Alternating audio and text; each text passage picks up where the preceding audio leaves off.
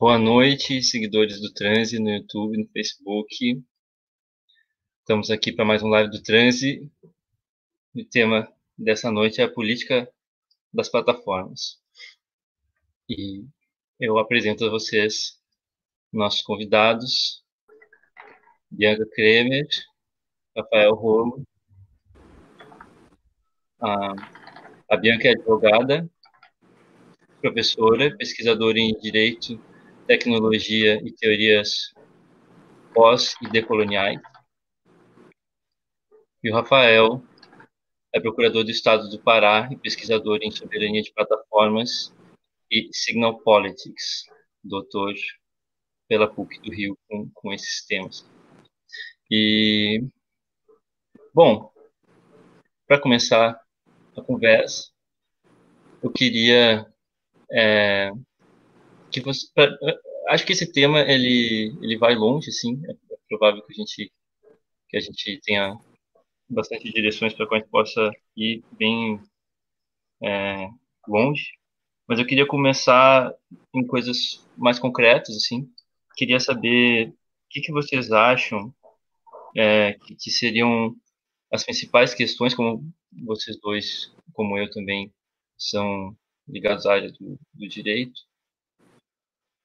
quais vocês acham que sejam os problemas mais relevantes hoje na relação entre direito e tecnologia? Isso eu digo, seja no sentido de como o direito é, se relaciona com a tecnologia, em termos de regular ela, em termos de ser transformado por ela, e em termos de, de, de, de como a tecnologia assume funções análogas às, às do direito. Enfim, que vocês, sei lá, o que, o que povoar mais a, a, a mente de vocês sobre, sobre, esses temas, assim, para a gente dar um, um panorama dessas discussões para a nossa audiência.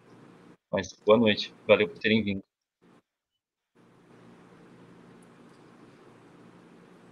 Tom, desculpa, eu estou com um probleminha na minha, minha conexão, não estou ouvindo direito. Eu vou tentar entrar pelo, de uma outra forma aqui, porque eu não ouvi nada do que você disse. tu ouviu, Bia? Mas ouvi, posso, posso falar se quiser. Tá, então tu começa, Bia. Enquanto isso, o Rolo vai vendo se, se consegue tá resolver bom. a palavra. Bom, é, quero agradecer o convite, em primeiro lugar. Quero é, dizer que para mim é um prazer estar aqui falar um pouco sobre esse tema, que é, me, é, me é muito caro eu venho me debruçando sobre essa problemática do tensionamento, mais especificamente entre direito e tecnologia, já faz algum tempo, e eu percebo que quando a gente fala das principais questões envolvendo a tecnologia em geral, eu acho que o principal ponto é pensar o papel das plataformas digitais hoje. E por que eu digo isso? Hoje a gente tem muito diferente da forma com que a gente começou a desenvolver, com a profusão e desenvolvimento da internet, a, o uso e a intencionalidade desse uso tecnológico, da, da produção para oferta e uso e, e utilização em sociedade. Antigamente a gente vivia na década de 90 com essa profusão da internet, com o que a gente denominou chamar Web 2.0, ou seja lá o que isso queria dizer, Muitos críticos dizem até que esse próprio termo é um termo bastante mercadológico que não fazia muito sentido, mas de, de fato o que significa é o uso da tecnologia, da internet, majoritariamente, em plataforma. Naquela época, o que existia era um utopismo digital, ou seja, de modo que a tecnologia sairia de uma utilização é, fechada, né, em si mesmada dentro do Vale do Silício, ou pensado naqueles termos, e passaria a significar que uma maior conectividade diria respeito a uma maior coletividade. Isso foi o utopismo digital da década de 90. Aí eu respondo a sua pergunta fazendo essa apresentação no seguinte sentido, quando eu falo que a grande problemática diz respeito às plataformas digitais, porque hoje a gente não vê essa, esses valores dentro da forma com que a gente percebe a sociedade, utilizando tecnologia. A gente hoje vê as grandes ah. plataformas como verdadeiros conglomerados, né? Um poderoso bloco, né, que tem interesses mercantis muitas vezes até ocultos, é, e de, de, certa forma também lobistas, né? Inclusive o Evgeny Morozov, cientista político, costuma dizer que quando se fala de plataformas digitais, a gente está falando também de uma plataforma com um projeto de dominação de mundo. E eu não acho isso exagerado, não. Ele fala também que o que a gente tem é um emaranhado, confuso de geopolítica, finança global, consumismo desenfreado e principalmente apropriação geopolítica e corporativa dos nossos relacionamentos mais íntimos. Então, trazendo esses quatro elementos do Morozov, é, emaranhado de geopolítica, é, o emaranhado de finança global, consumismo desenfreado e apropriação corporativa dos nossos relacionamentos mais íntimos, eu acredito que isso acaba por traçar um pano de fundo muito interessante para o que a gente pensa como problemático eu não acho que problema seja a palavra adequada também, Tom, porque quando a gente fala problemático, a gente costuma demonizar um pouco as tecnologias. Eu acho que a gente precise ou deva ser tecnofóbico. Eu acho que a tecnologia é uma ferramenta e uma ferramenta muito poderosa. Mas mais importante do que demonizar o uso, primeiro, reconhecer a forma com que se vem utilizando isso dentro de um sistema majoritariamente capitalista, né? Eu digo majoritariamente por quê? Porque a gente está numa corrida de inteligência artificial hoje em que desponta na dianteira com os Estados Unidos a China, né? E aí usa o, e, e também tem uma lógica capitalista, mas é um capitalismo é, com, em termos de sistema político interno daquele, daquela localidade, um pouco diferenciado dessa cultura ocidental que a gente herdou também muito por herança colonial. Então, nesse sentido, para não ficar me, me, debruçando e falando muito sozinha, que eu acho que a ideia é a gente trocar mais, só para você, só para a gente começar a traçar, trocar umas ideias, né? Quando você pergunta qual é o principal o, o problema, eu vou usar tensionamento, né, na relação entre tecnologia e sociedade, é repensar o papel das tecnologias, é tentar entender a forma com que as tecnologias, como nós conhecemos, se projetaram e como elas são utilizadas, tem uma diferença muito grande. Terceiro, encontrar o papel do sul global dentro desse cenário, sem prejuízo desses tensionamentos sociais também com o uso e a apropriação dos relacionamentos mais íntimos da população mais vulnerável internacionalmente, é, reconhecendo né, que o sistema de internacional é um sistema de hierarquias também de herança colonial.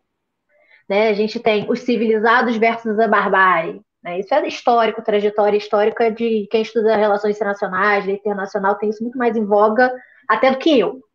Mas nesse sentido, é, fica então esse primeiro ponto de partida, né? Que não, não cheguei nem a esboçar uh, os principais problemas pontuais, mas só para a gente começar a conversa de que eu acho que essas questões de, dizem respeito a, a, a uma mudança na mentalidade da população, a construção de uma cultura é, que se debruça a questionar o uso dessa, dessa, dessa tecnologia e principalmente o capital dessa tecnologia que hoje são os dados. Mas aí a gente vai desdobrando essas conversas junto mais para frente. Valeu, Bia. Ah, vamos ver se, se o rolo melhorou a situação. Está conseguindo Melhorou, ouvir? consegui mudar agora aqui o computador e deu, deu melhor agora aqui. Uh, eu consegui ouvir um pouquinho, Ótimo, eu consegui é. ouvir um pouquinho a pergunta, né? Uh, se não me engano, por favor. É, sim, é, a, a, ideia era começar assim numa coisa mais concreta, já que, que todo mundo é ligado ao direito.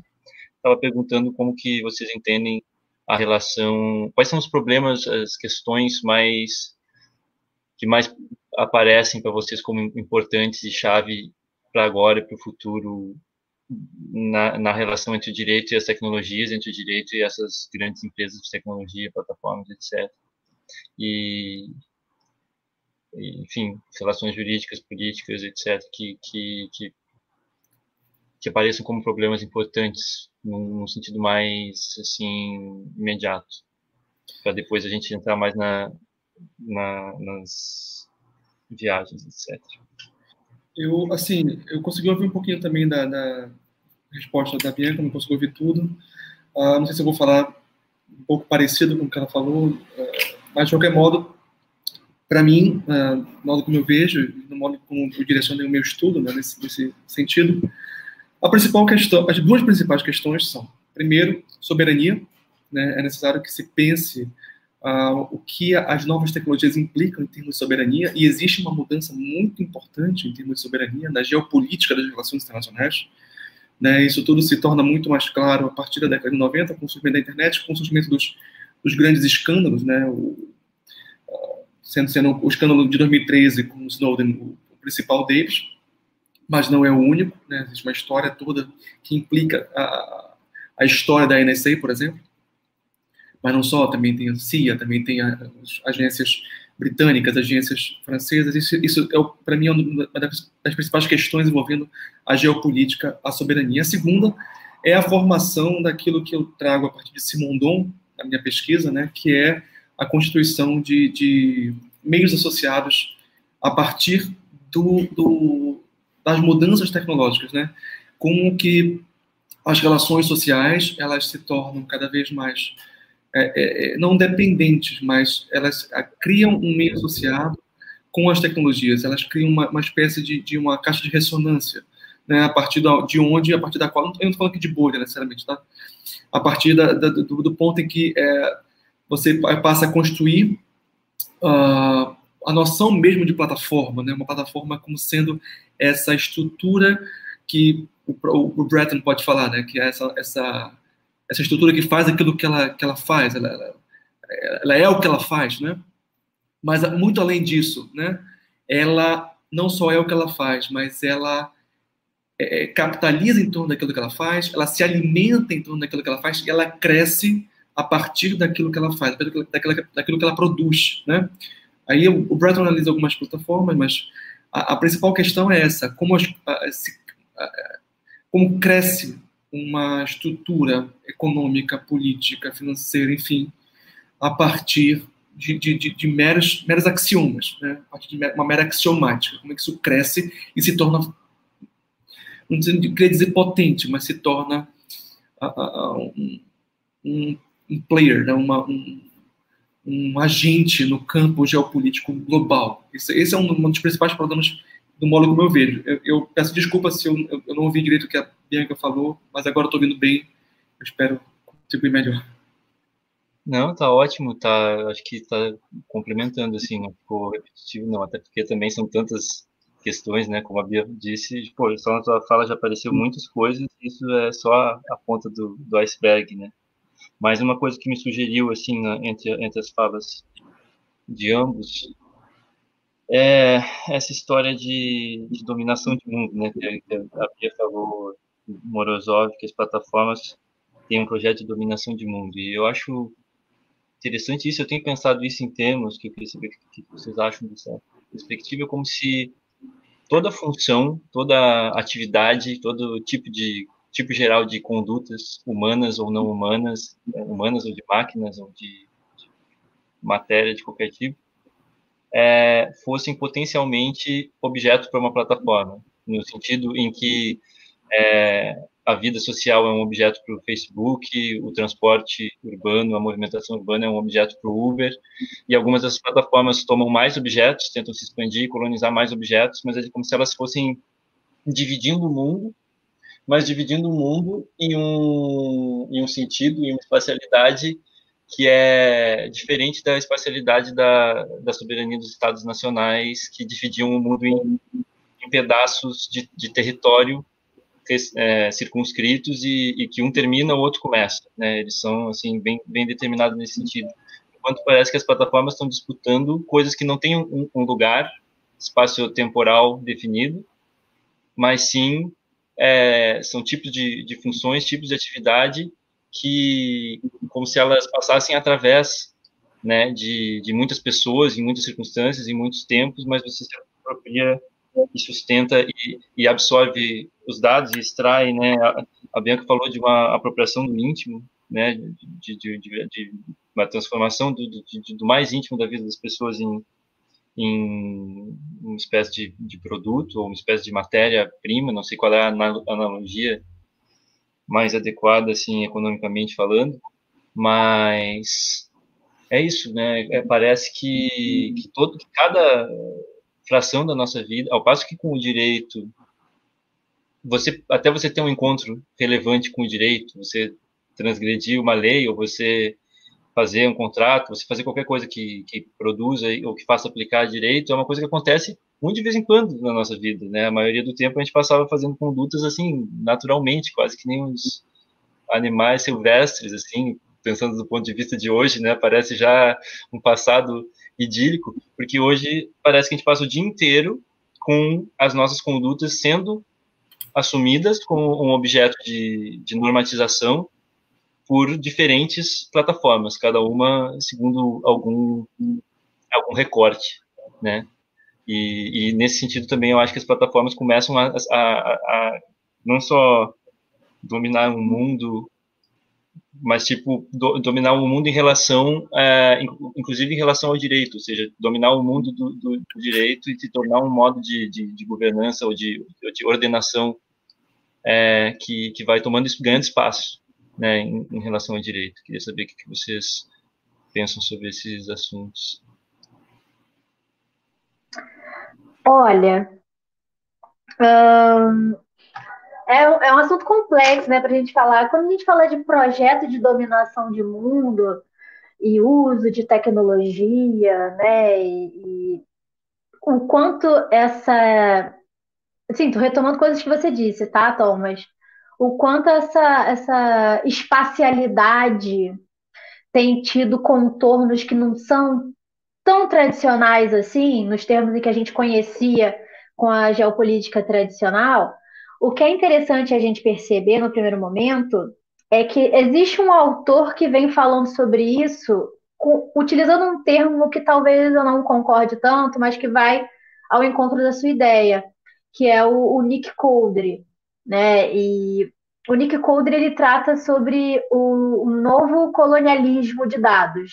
Ele acredita que o, a forma com que a gente vive hoje, essa captura massiva, né, coleta, utilização, armazenamento, ou seja, todo o processo de tratamento de dados por grandes corporações ou pequenas, mas majoritariamente considerando a forma com que culturalmente o modelo econômico vem utilizando dados como o verdadeiro ativo econômico da economia, é, econômico da economia, né? Mas de toda forma, é, o verdadeiro ativo econômico, mola propulsora da economia nos termos que conhecemos agora, né, com o advento do que nós denominamos chamar novas tecnologias, ele fala muito sobre isso, portanto, que é claro, sem deixar de considerar que as tecnologias e que os dados é, não constituem, não apagam o fato de que a colonialidade anterior ainda não acabou, né? Ainda assim ele consegue perceber um desdobramento para outros termos. Não sei se vocês conseguem perceber isso. Então, basicamente, o que o Nick Coldre diz é, da mesma forma com que historicamente nós vivemos um extrativismo massivo das relações pessoais de, de povos colonizados, né, de matéria-prima, isso tudo acontece hoje também com os dados dessas pessoas, só que numa outra estrutura econômica. E também não obedecendo a esses, essas questões limítrofes de território, nos termos que conhecíamos anteriormente, quando a gente falava de expansão marítima e etc. Mas, assim, é... engraçado. Mas, assim, basicamente o que ele fala, eu vou ao encontro e, e, eu acredito que de fato isso acontece, mas eu acho isso muito perigoso falar de novo colonialismo. Eu tenho muito cuidado com os termos que a gente usa para início de conversa. Quando a gente fala de tecnologia, eu tenho muito cuidado em tentar entender o que, que a gente entende por tecnologia no primeiro momento. Quando a gente fala de colonialismo de dados, eu quero entender o que, que a gente entende por colonialismo sabe? Porque eu acredito que dar nome às coisas nos facilita uma comunicação mais direta, né? uma, mais horizontal. Então, fazendo uma péssima alegoria, péssima, mas eu sou, eu sou rainha de fazer péssimas alegorias, a mesma coisa quando a gente fala dos relacionamentos modernos, dos jovens. Né? Não que eu seja muito velha, mas é, as pessoas mais jovens que nós, e outra geração, 10, 12 anos atrás, em que as pessoas gostam de não dar rótulos aos relacionamentos. Não daremos rótulos, o importante é viver o momento. como eu sou uma pessoa favorável a nomear as coisas para uma linguagem, uma legítima expectativa das partes, não seria adepta desse modelo de relacionamento. Porém, sem, sem ser contrária a nenhum tipo de.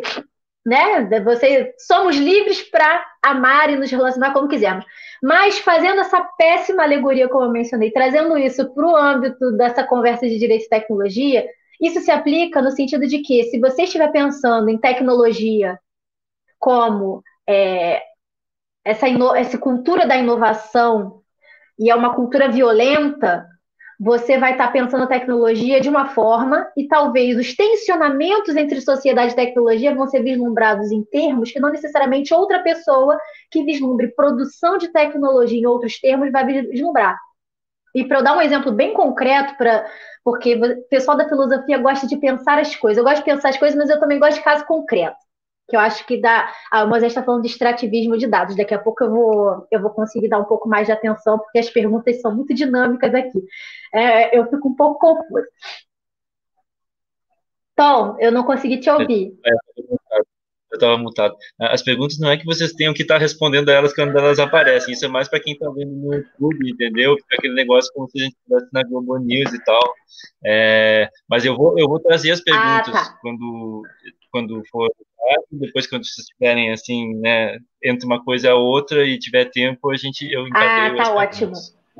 Mas pode então, continuar. Então, só para não perder o, só para não perder o fio da meada, gosto de dar nomenclatura às coisas. Por que, que eu digo isso? Hoje a gente está num período, como o, o Rolo disse, né, de um tensionamento muito grande em caráter geopolítico quando a gente fala de produção de tecnologia e domínio de mundo e de mercado, porque ainda vivemos ainda herdamos no sistema capitalista posto, né, na ordem econômica mundial, as cartas ainda são dadas pelos mesmos players e o domínio de mercado pode até, é, por conta do bem jurídico ou dos, como eu posso dizer, dos ativos econômicos terem se tornado mais dinâmicos, com a questão do extrativismo e produção de dados dentro da, do desenvolvimento da sociedade, a gente tem outros players, como, por exemplo, o impulsionamento das grandes empresas de tecnologia, uh, de forma até, considero eu,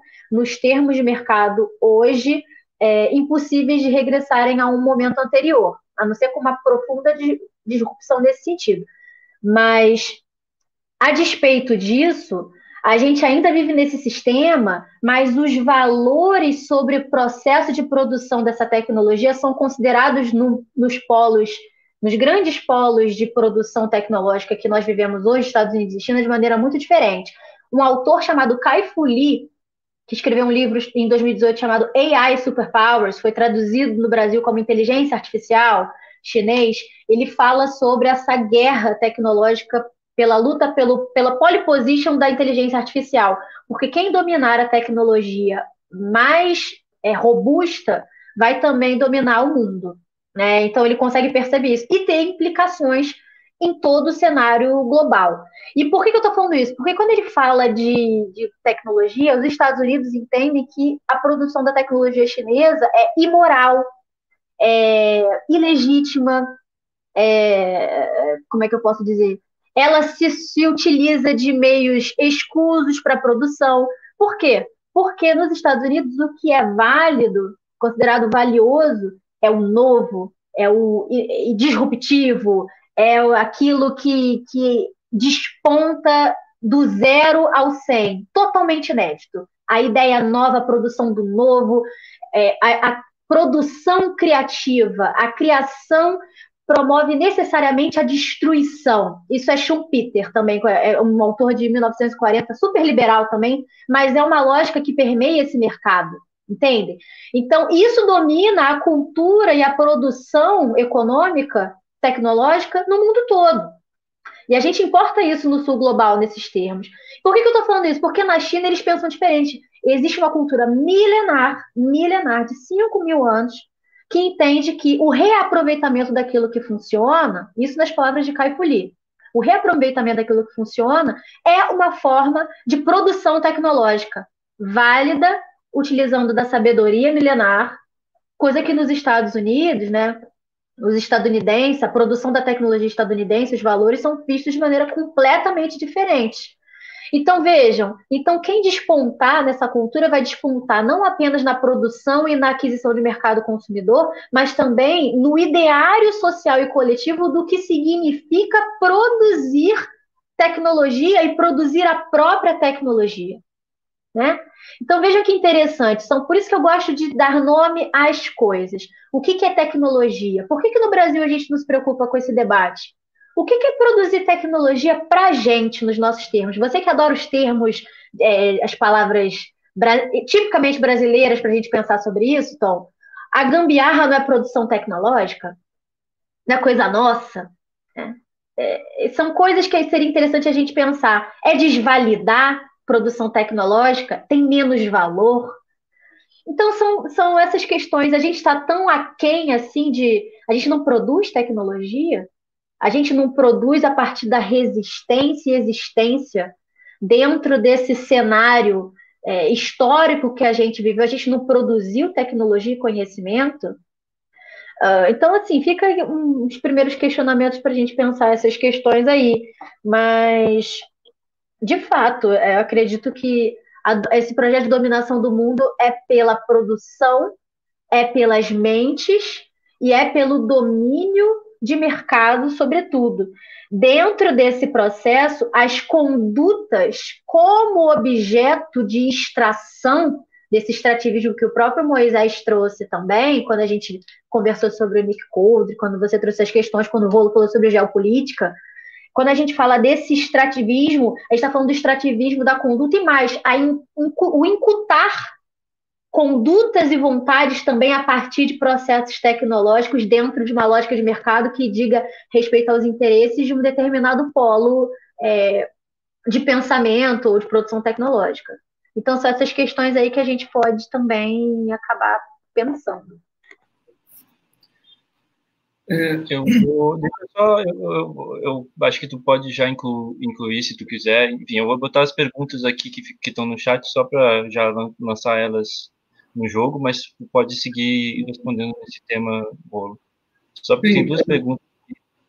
Ó. Ah, não, fica à vontade, fica à vontade. Uh, eu, só queria, eu só queria destacar uma questão que é importante, eu concordo com a Bianca completamente, no sentido de que existe, deve, deve haver um esforço de, de denominação, um esforço de caracterização e de categorização. Né? Uh, o grande problema das tecnologias é que eles colocam em xeque o que é estabelecido, e para você encontrar essas novas categorias é, é, é, o problema. Mas uma questão que me preocupa bastante com o termo novas tecnologias, né, como a própria Bianca é, reclamou, é que não é que o direito esteja perdendo espaço para as tecnologias. Né? As tecnologias sempre estiveram uh, uh, em meio ao direito. Né? Aqui eu sou, eu sou hitleriano, né? Então a tecnologia ela determina o que é possível, ela determina a situação, né? uma outra hitleriana que existe é a Cornelia Wiesmann, né? Que existe, ela já faleceu, né? Mas, mas tem um livro interessantíssimo que se chama Files, né? Ó, deixa eu uh, botar aqui já a pergunta que, que talvez conecte com isso, porque tem. Uh, tu, tu, falou da, da Zuboff ou eu, tô, ou eu ouvi errado? Desculpe? Falou da Zuboff ou eu ouvi mal? Não, não foi da Zuboff, foi da, da Cordelia Isso. Tá, tá. Então, Mas... as tecnologias, as tecnologias elas, elas sempre foram, elas sempre pertenceram, uh, sempre tiveram uma importância inegável no âmbito do direito, né? A, a questão do volume, do livro, a, dos arquivos, né? A Cornelia Wiesmann tem um, um trabalho a respeito disso e que culmina com a, a, toda a liberação das informações, né, com o fim da, da, Guerra, da Guerra, Fria, o fim da DDR, no caso. Né?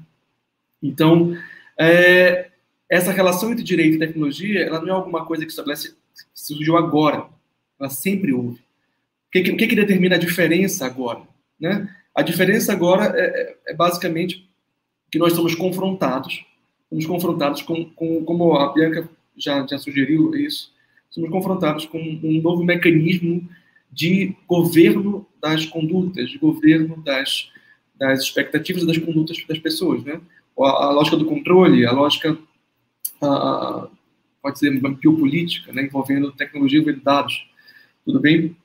Uh, e isso implica, isso implica, de fato, que o direito ele, ele muda, mas não porque a tecnologia passa a assumir a posição do direito, mas porque a, a, a, o marco tecnológico, o fundamento né, ontológico, epistemológico, né, ele é alterado. E aí, a partir daí, o direito ele, ele, ele passa a, processar, a, a, atuar em um outro, como eu falei mais cedo, em, em um outro meio associado. Né? A tecnologia ela produz meios associados. Né? Aquilo que é tido como refúgio em um momento pode ser aproveitado em outro e transformado em uma outra potência, em uma outra capacidade. Né? Uma, um dado que antigamente era absolutamente irrelevante, né? que horas que você foi para o médico, que horas que você foi para o restaurante, o que você pediu no restaurante, passa a ser capitalizado por um Facebook, por um Foursquare, quer que seja, tudo bem? Então, a, tudo que a Bianca colocou, a noção de extrativismo de dados, a noção de colonialidade, né? quais são os dados que são relevantes, quais são os dados que não são relevantes, como construir o dado que vai, vai, vai ser o, o, aquele dado que vai fundamentar a plataforma do futuro, o aplicativo do futuro. Isso daí é, é um termo que, que, que, implica, de fato, o jogo geopolítico, econômico, financeiro em termos de nova tecnologia. Né? Uh, mas uma questão interessante também é que, em termos de geopolítica, né, se a gente pensar a potência de englobamento do capitalismo, né, da axiomática do capital, o que a nova tecnologia produz é que o englobamento ele deixa de fazer referência especificamente à Terra. Ele passa a ser criar novas territorialidades ele passa a ser criar novas, novos planos no stack. Né? Até fizeram graça com o stack aqui, mas criar novos planos no stack. Então, você passa a ter uma, uma capacidade de criação de novas territorialidades, criação de novos mundos. Né? Ah, e novos mundos para, ser, para serem explorados. A questão é, dos mundos que podem ser criados pela tecnologia, nós só temos um mundo de fato, uma terra de fato.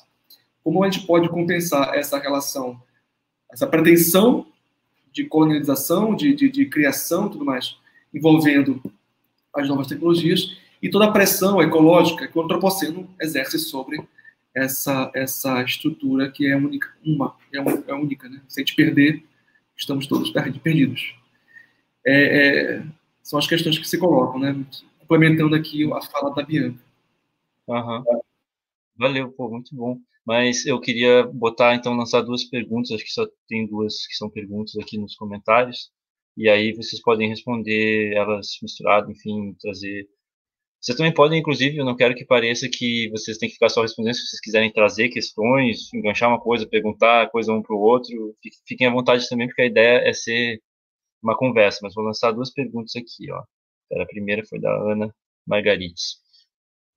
Muito legal, Bianca fiquei me perguntando sobre outros usos dessas tecnologias por fora desses tensionamentos que tu colocou.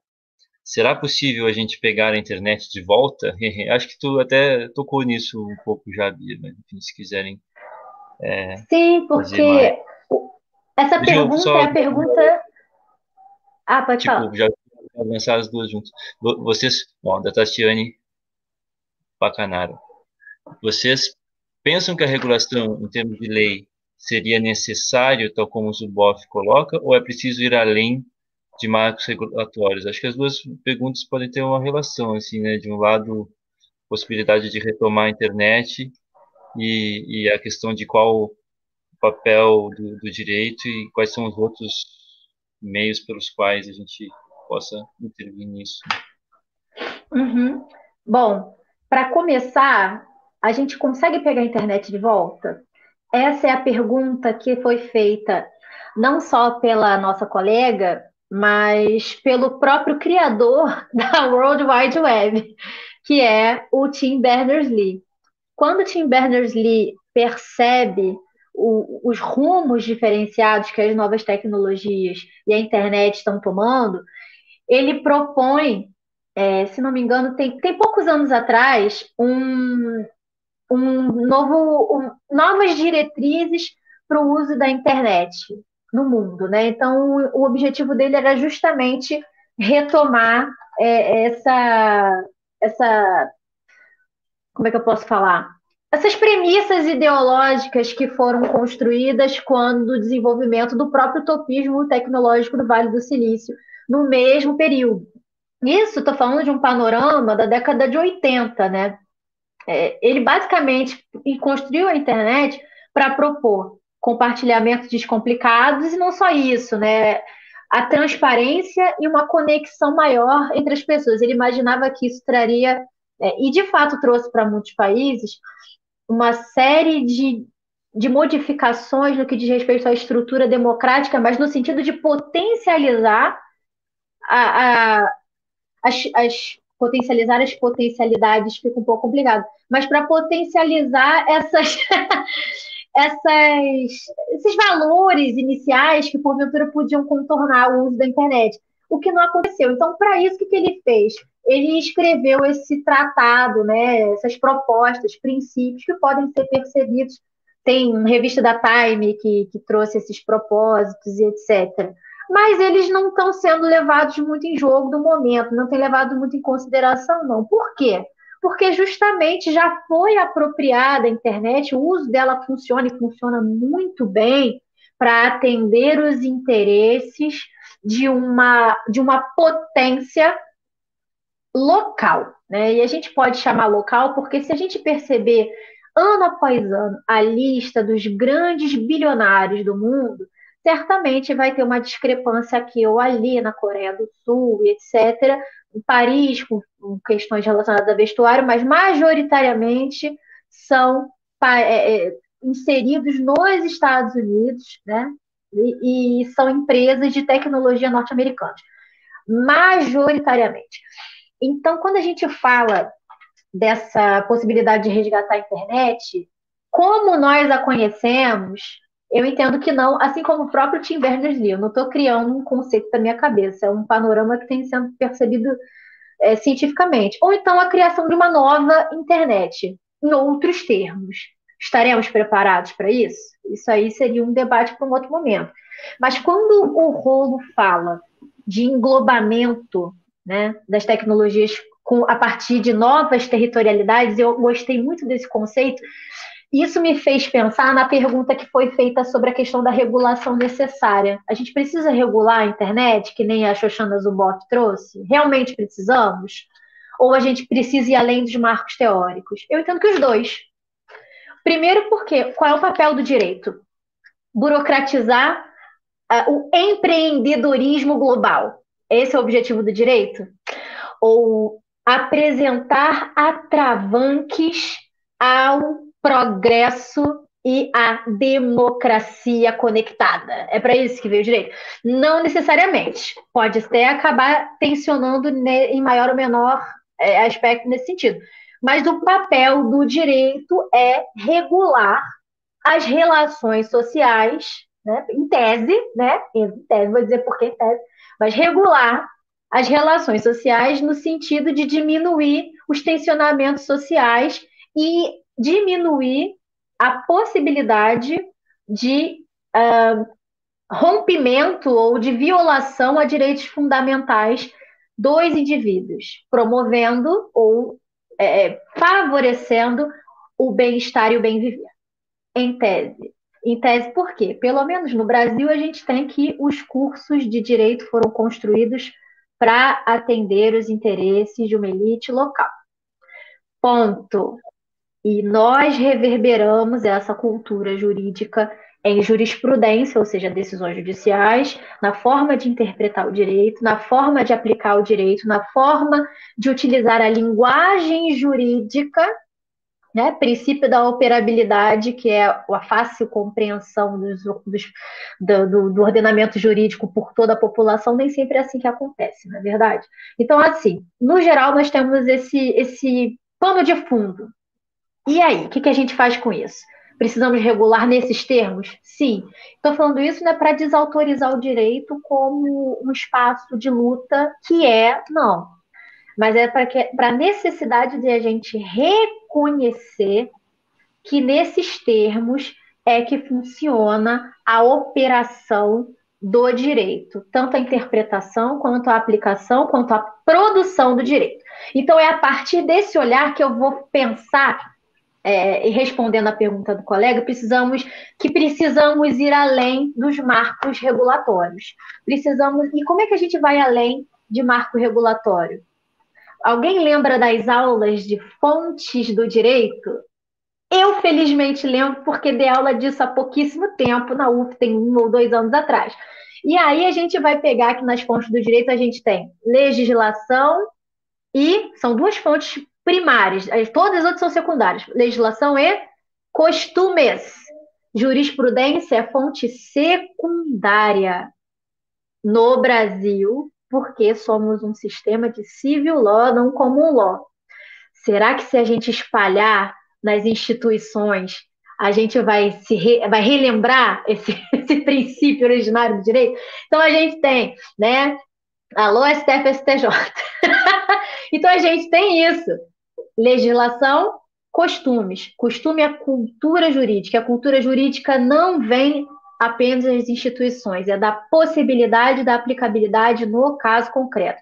E é assim que a gente vai além de marcos regulatórios, compreendendo o que, que significam as coisas para a sociedade. E aí, quando o Rolo fala em englobamento como novas territorialidades, a gente precisa se perguntar: faz sentido para a gente aqui no Brasil essas novas territorialidades? Em que medida essas novas territorialidades também não atendem os interesses de uma elite local? Assim como foi denunciado por Manuel Castells na década de 70, quando ele inscreve o conceito de sociedade da informação, rede das redes, globalização. Quem está inserido nessa rede das redes?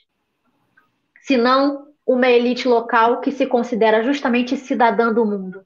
As elites se consideram cidadãs do mundo. E quem não pertence a essas elites? Quem não está extremamente conectado nesses termos?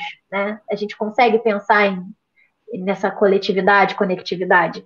Então, que novas territorialidades seriam essas e a, a quem a, a, são atendidas? De, de, de quem é, é, esses interesses de fato são, são atendidos? Esses são algumas question... alguns questionamentos que eu tenho. Então, assim, eu respondi e não respondi, né? Eu respondo perguntando. Mas eu não tenho resposta para nada, não. Bianca, eu queria só complementar o que você estava dizendo aqui, é, tentando dar uma questão com relação à cultura, tá?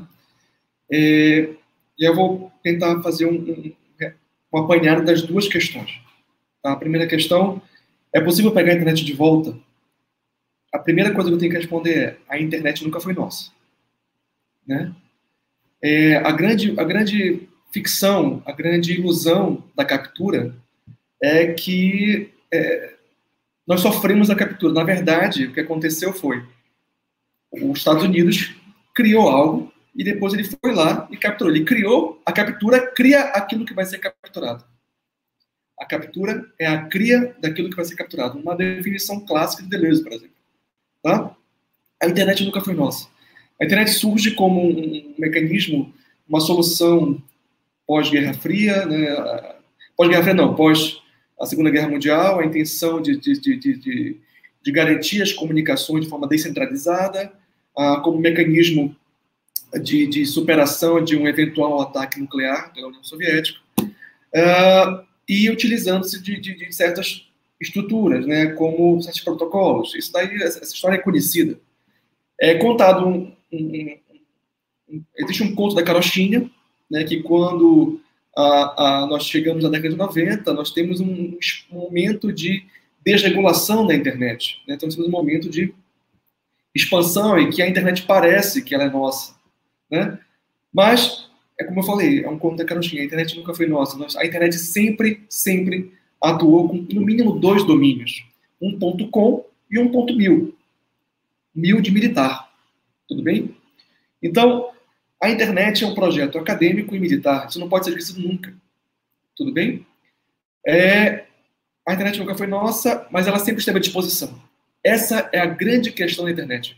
O problema todo de se criar uma nova internet, de se criar uma nova, como China e Rússia pretendem fazer, por exemplo, é justamente você minar a capacidade, a potência que existe de uma comunicação global. Tudo bem? E aí é, é, tem, tem os prós e contras, isso não é, não é questão de se discutir agora. Mas a internet sempre esteve à disposição de práticas eu não quero dizer disruptivas, porque eu odeio esse termo, né? mas da possibilidade do hackeamento, da possibilidade de, de você hackear, de você, de você a, encontrar outras formas de agenciamento. Tudo bem?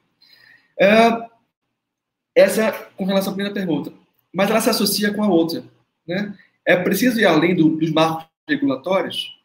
Primeira coisa que tem que ser dito é sim, né? a internet precisa, a, a nossa capacidade sobre a internet precisa ir além dos marcos regulatórios. E aqui eu sou deleuziano, eu sou ketleriano e eu sou também spinozano, tá? É preciso fazer a relação entre direito e poder. Sem essa relação entre direito e poder, não é possível compreender qual é a potência da potência da internet. Desculpa, Bianca, tinha que fazer graça. Mas para um spinozano, a potência da potência faz todo sentido, né?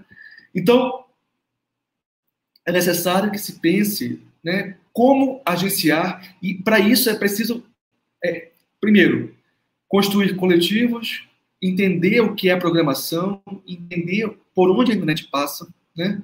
entender a tecnologia por onde ela anda. Né? Hitler foi, foi um, um, senhor que faleceu recentemente, tem uma produção gigantesca, e, e quando ele estava na década de 90 aprendendo o que era internet, ele foi aprender o que é o que é programação, ele foi programar. É necessário que a gente aprenda a programação. Se a gente só fala, ah, não, nós temos um algoritmo que está programado para fazer isso e aquilo. O que é programação? É necessário que nós aprendamos o que é o, o Java, o que é o, o, o, Python, o que é, enfim, a tecnologia da internet, a tecnologia da computação, a tecnologia que, que envolve todo esse sistema. E é só assim que a gente poderia hackear esse sistema.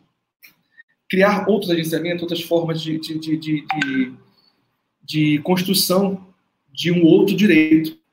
Eu concordo com a Bianca, é preciso que mude cultura. E a cultura, ela implica uma cultura da tecnologia. Ela implica uma cultura que, que vai conhecer a tecnologia por dentro. E aí sair do direito. Né? É preciso sair do direito. É preciso sair da, da, da, da sala de aula, é preciso sair, de repente, da, da universidade do direito. Ir para a tecnologia. Politizar o TI. Vamos politizar o TI, porque o TI hoje em dia é um âmbito da direita. Vamos ser sinceros? Né? Bora politizar o TI. Então, assim, nesse sentido, nesse sentido, ou, ou a TI, né, no caso, né, a tecnologia da informação, né, o curso de TI, você está fazendo Então, é, no sentido da, da resposta que eu poderia dar, né, complementando o que a Bianca disse, porque é, uma, é um tema de cultura, uma cultura da tecnologia, uma cultura que não venha demonizar a tecnologia e não venha fazer e não venha fazer o ocaso daquilo que a gente perdeu, porque a gente não perdeu nada, porque nunca foi nosso. Né? Então, era a minha resposta. Pode crer. Ó, eu tenho uma pergunta aqui que, que eu botei aqui já um pouquinho, vou botar de novo. É, da Tatiana. Tatiane, que ela perguntou sobre a Rouvois, né, Antoinette Rouvois, que é uma pesquisadora da governança algorítmica, ela chama de governamentalidade algorítmica no, no sentido Foucaultiano, né, ela, ela recupera, estou introduzindo aqui para a audiência ficar por dentro do contexto. Né? Ela recupera esse contexto de governamentalidade Foucaultiano que que é um diagnóstico que Foucault faz desde né, desde lá do século XVIII quando começam a surgir esse, esse, essa modalidade de, de, de, governo da vida é, ainda com, com um espaço é, muito mais dividido com as disciplinas que são o modelo anterior de, de é, dispositivo na, na, no pensamento de Foucault. E a diferença específica da governamentalidade é muito interessante porque ele explica isso, é muito contemporâneo hoje, né? Ah, que um, dos exemplos primeiros que ele dá quando ele está começando a adentrar nesse conceito é da epidemia de varíola na Europa e, e de como isso, diferentemente de epidemias anteriores, como é, a peste e a lepra, que, que eram tratadas por exclusão das pessoas do espaço ou por confinamento das pessoas em espaço, por quarentena e tal, é, a epidemia da, da varíola foi tratada muito em termos de estabelecer, é, é, é, conseguir juntar uma certa quantidade de dados estatísticos, conseguir mapear curvas de correlação, e aparece essa, essa ideia de, de curvas, né? É, e, e, conseguir correlacionar esses dados, entender as relações entre essas curvas para conseguir resolver um problema, uma emergência, é, com o mínimo de intervenção possível, né? Fazendo um, um, um governo, é, uma modalidade soft, né? De, de governo.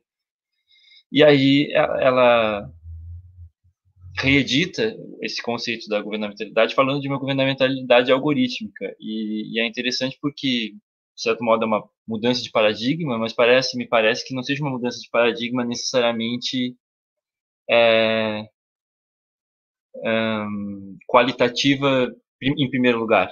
Me parece que é mais uma mudança de intensidade, mas uma mudança de intensidade que produz é, mudanças qualitativas nos efeitos ou nas, nos resultados é, desse tipo de poder, né? Então, a Tatiane pergunta né, se a governamentalidade algorítmica ganharia mais potência com a extração de dados em massa. Eu tenho a impressão que o que, o que faz, na minha leitura pelo menos, o que faz a, a leitura, o que faz o conceito da governamentalidade algorítmica em, em diferença, como diferenciado em relação a governamentalidade do CUR seria justamente essa, esse, esse aumento de intensidade e aumento de, de quantidade de dados que passa de um certo limite a partir do qual haveria essa tendência, né? A vovó fala de, de, de como se houvesse tendencialmente, pelo menos, é, uma coincidência entre o, o, os dados que são de fato mapeados, que são produzidos como um mapa pelo, pela, pelas plataformas, digamos, e, e, a realidade mesma do mundo. É como se o mapa ficasse do tamanho do território, que é uma coisa muito louca, porque, inclusive, é, um mapa do, do, mesmo tamanho do território não serve para nada, né? porque ele é o próprio território. Então, é,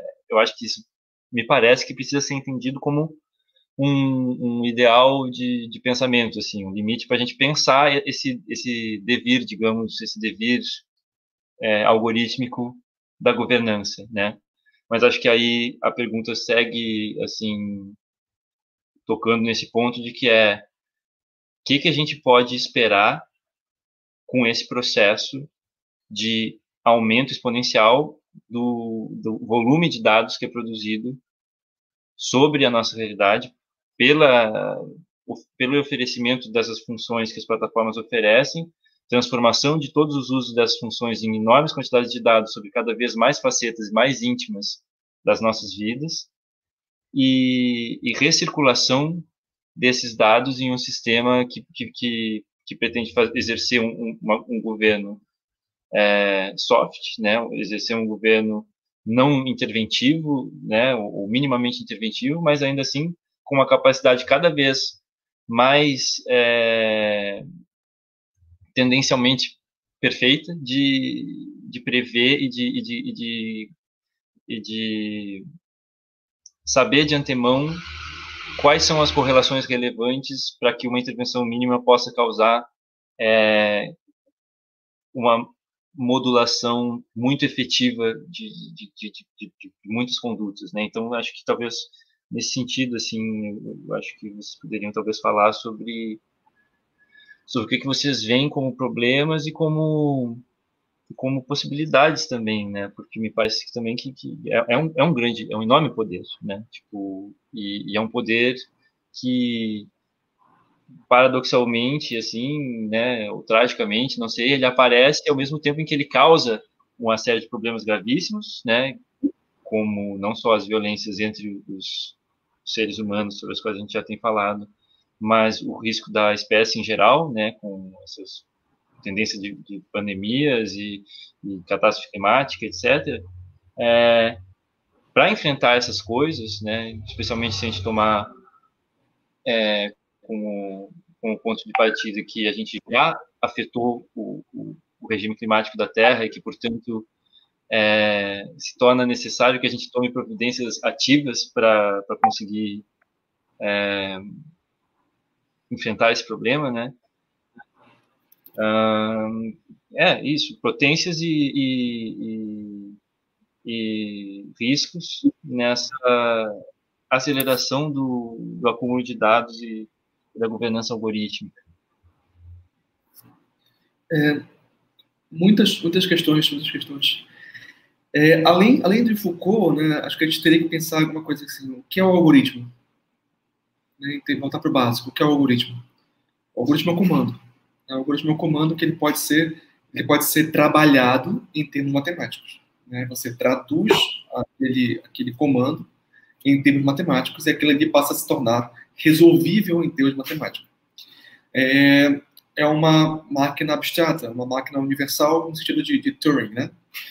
Ah, é, com relação à, pergunta, né? Potência ah, ganharia mais potência com a extração de dados em massa. E eu te pergunto, potência para quem? É a primeira questão. É porque é necessário colocar em perspectiva, né? O perspectivismo ele também serve para isso. É, potência para quem? Potência para o Estado, potência para a gente, que tipo de potência que a gente pode pensar. Né? Quando a gente pensa, por exemplo, no, no, no, nos processos de, de limitação do acesso a essas, a essas informações, a esses dados, nenhum dado, e aí a Bianca pode falar bastante, nenhum dado ele é inocente, todos são colonizados, não, não existe o raw data, né? não existe o, o dado cru, né? todos os dados são colonizados. E os dados eles são construídos não antes dos algoritmos. Esse eu quero destacar. Os dados são construídos à luz dos algoritmos para que funcionem no algoritmo. Tudo bem? Existe toda um, uma dinâmica aí que é, é, é, fora de tempo, né? É out of order, né? out of time também. Uh, então, potência para quem? A priori, a priori o Tom já, já direcionou a, a resposta. É, nós temos um, um, um ganho de, de, de, de efetividade né, a partir do momento em que nós temos uma quantidade absolutamente gigantesca de dados.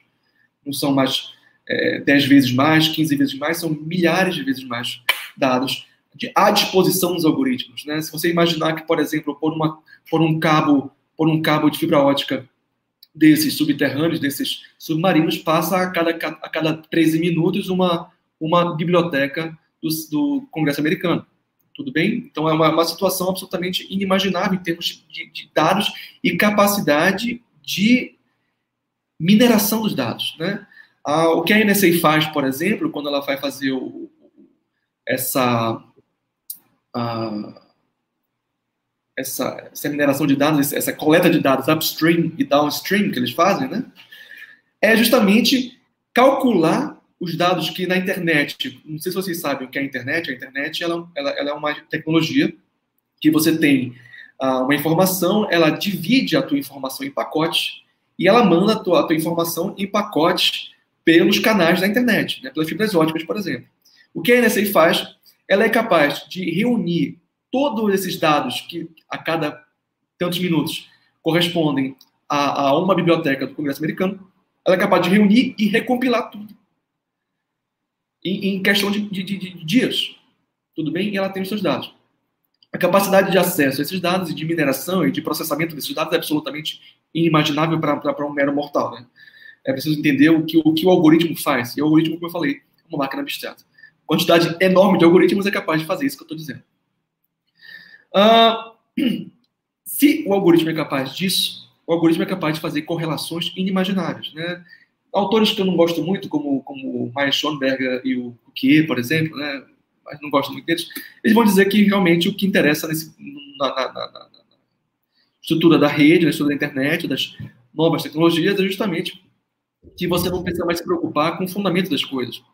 Né? É, é mais simplesmente que elas acontecem, é encontrar as correlações. Né? A potência que existe, então, no, no, no aumento exponencial de dados é você encontrar correlações que não têm relação nenhuma de forma superficial. Elas, elas são relações profundas que você não consegue ver se você não for uma máquina. Né? Ah, prever o futuro, prever as ações futuras, prever a capacidade de, de, de, de vida e de morte de alguém, quem, quem vai ter tal expectativa de vida ou não, né? Isso você pode mudar é, é, os valores de um contrato de seguro, os valores de um contrato, enfim, né?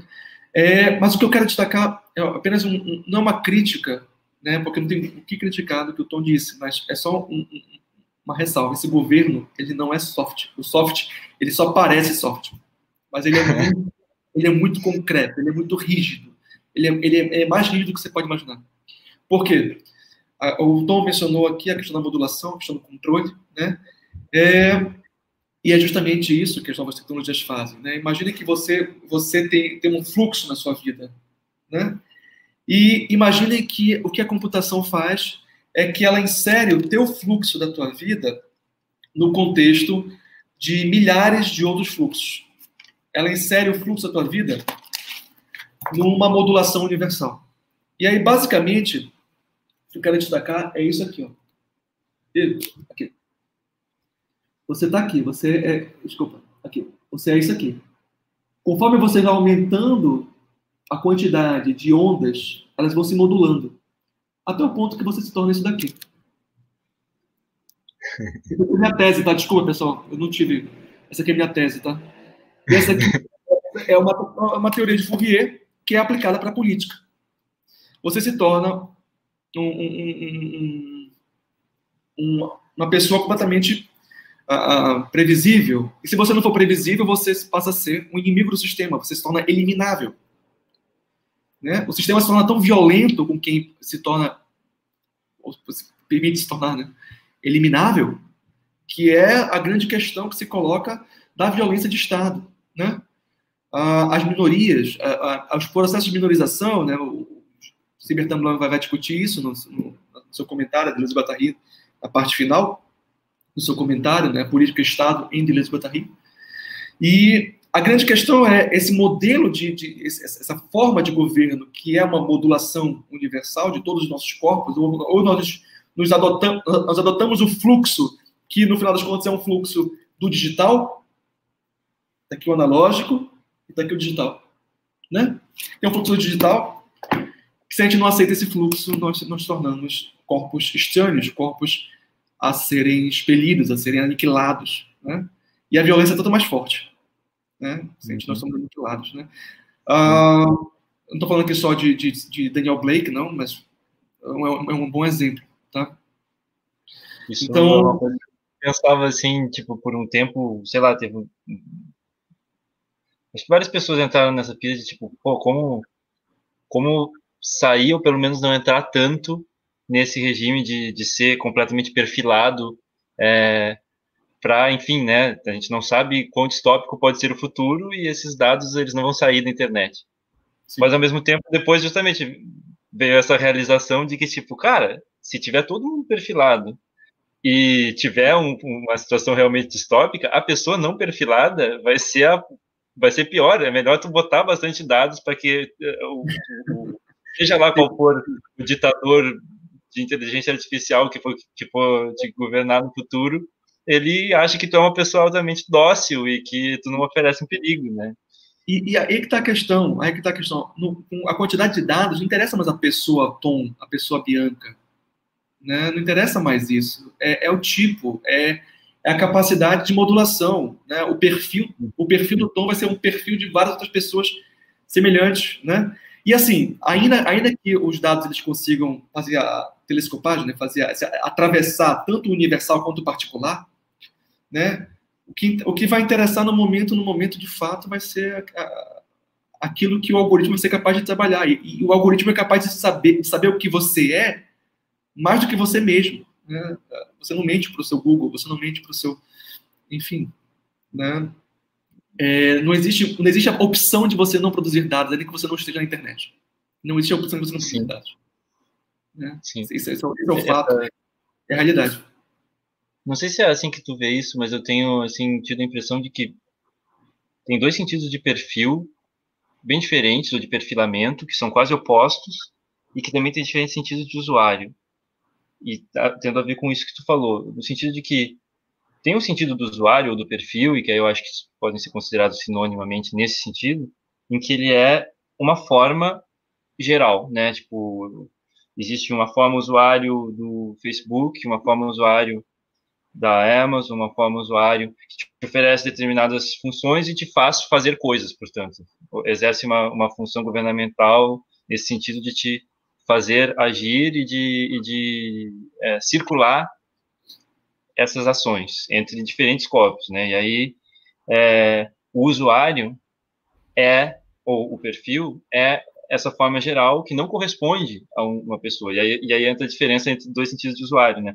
O sentido cotidiano que a gente fala de usuário, de que eu sou um usuário, não é o, o sentido mais relevante para a plataforma. O, o usuário para a plataforma, o corpo dele não é o corpo individual, né? O indivíduo moderno era um indivíduo biológico. Tipo, existe o sentido biológico de indivíduo que se aplica para animais, se aplica para qualquer ser, que é um, um, corpo que tem a sua própria coerência, né, é organizado, tem os seus órgãos, as suas funções, ele funciona em função dele próprio.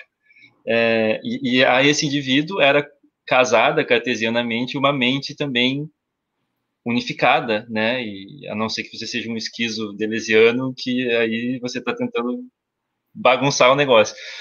Mas no, no usuário já é completamente diferente. O, o, a forma é unificada nesse sentido da plataforma, que é um sentido abstraído, né?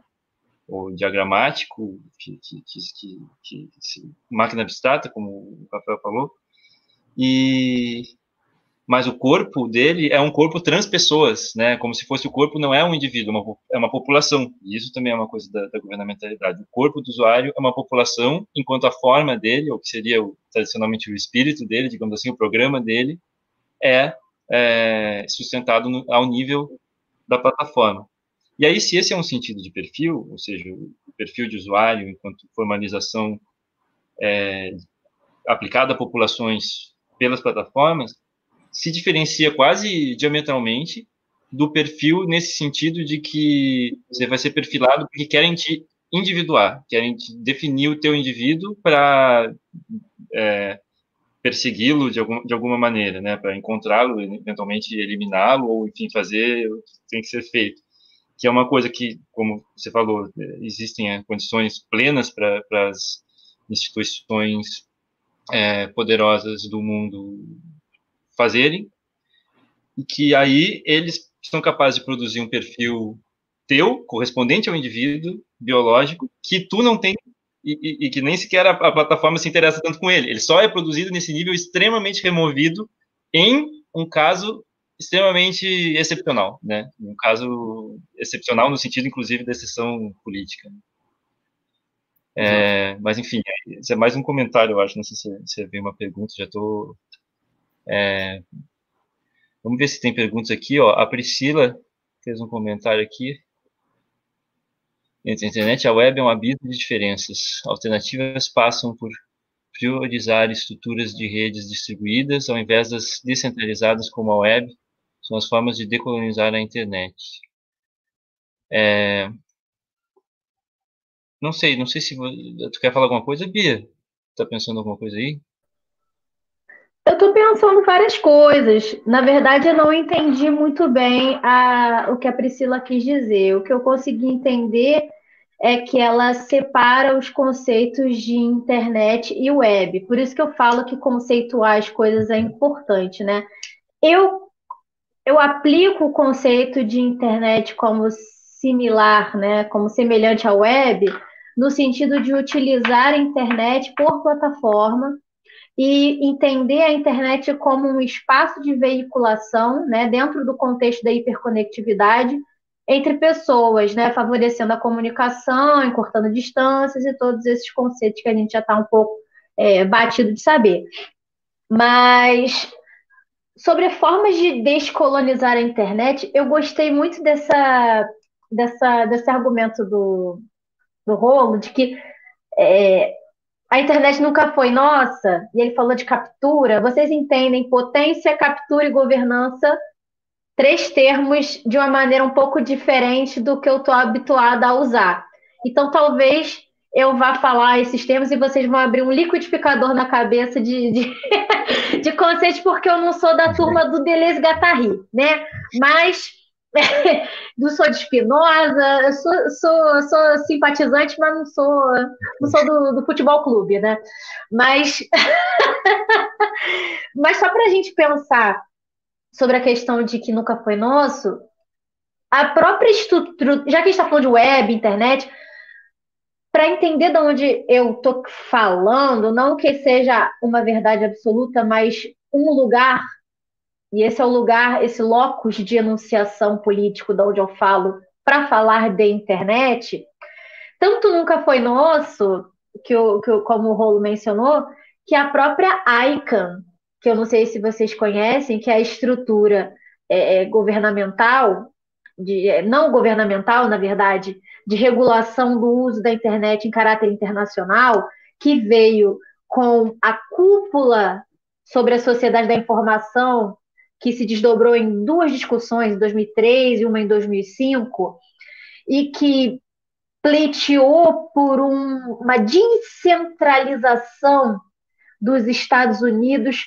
para pensar e repensar os usos da internet em múltiplos aspectos entre todos ou boa parte dos atores do mundo, já que a internet já tinha se tornado um, um ativo amplamente utilizado é, por todo mundo, então precisava se perceber a necessidade de uma democratização, vamos, vamos usar o termo por aí, é, a despeito da incompletude dele. Democratização do uso da internet em um espaço de discussão de caráter internacional.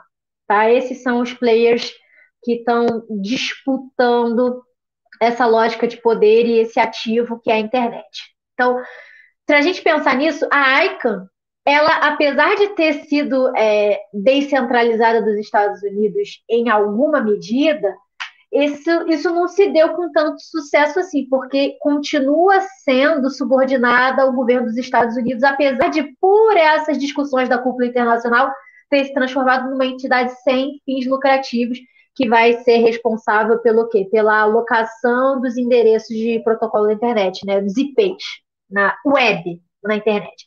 Por que, que eu falo isso? Porque para a gente ter uma compreensão do que, que a gente está falando em termos de internet.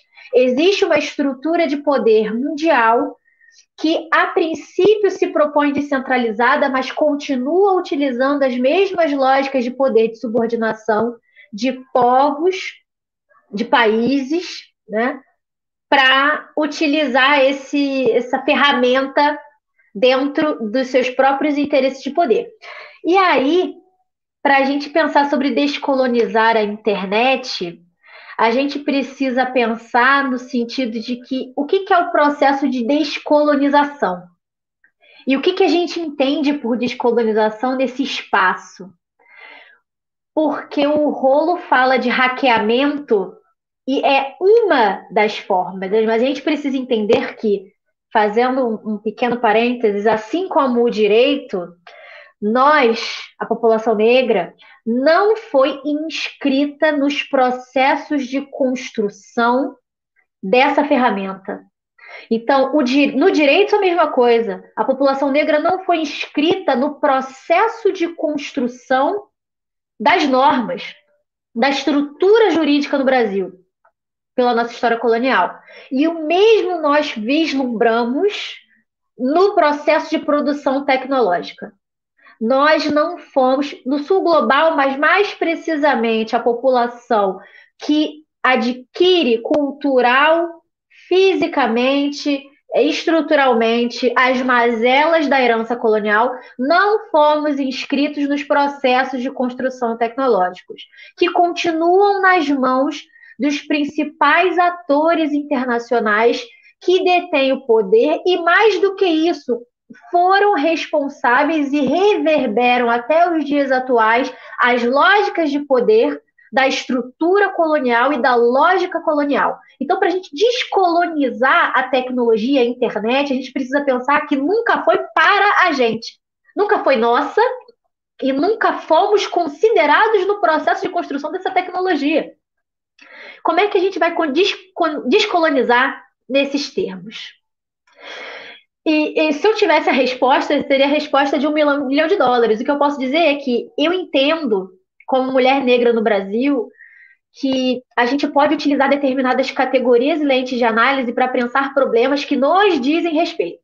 E aqui eu vou falar da onde eu venho, tá? Que mais uma vez não é o lugar absoluto. Se você for falar de questões de relações étnico-raciais e fazer os tensionamentos com tecnologia, que são mais do que bem-vindos, são absolutamente necessários, você vai poder utilizar a teoria crítica da raça, vai poder utilizar os teóricos é, pós-coloniais, Franz Fanon, um deles, por exemplo.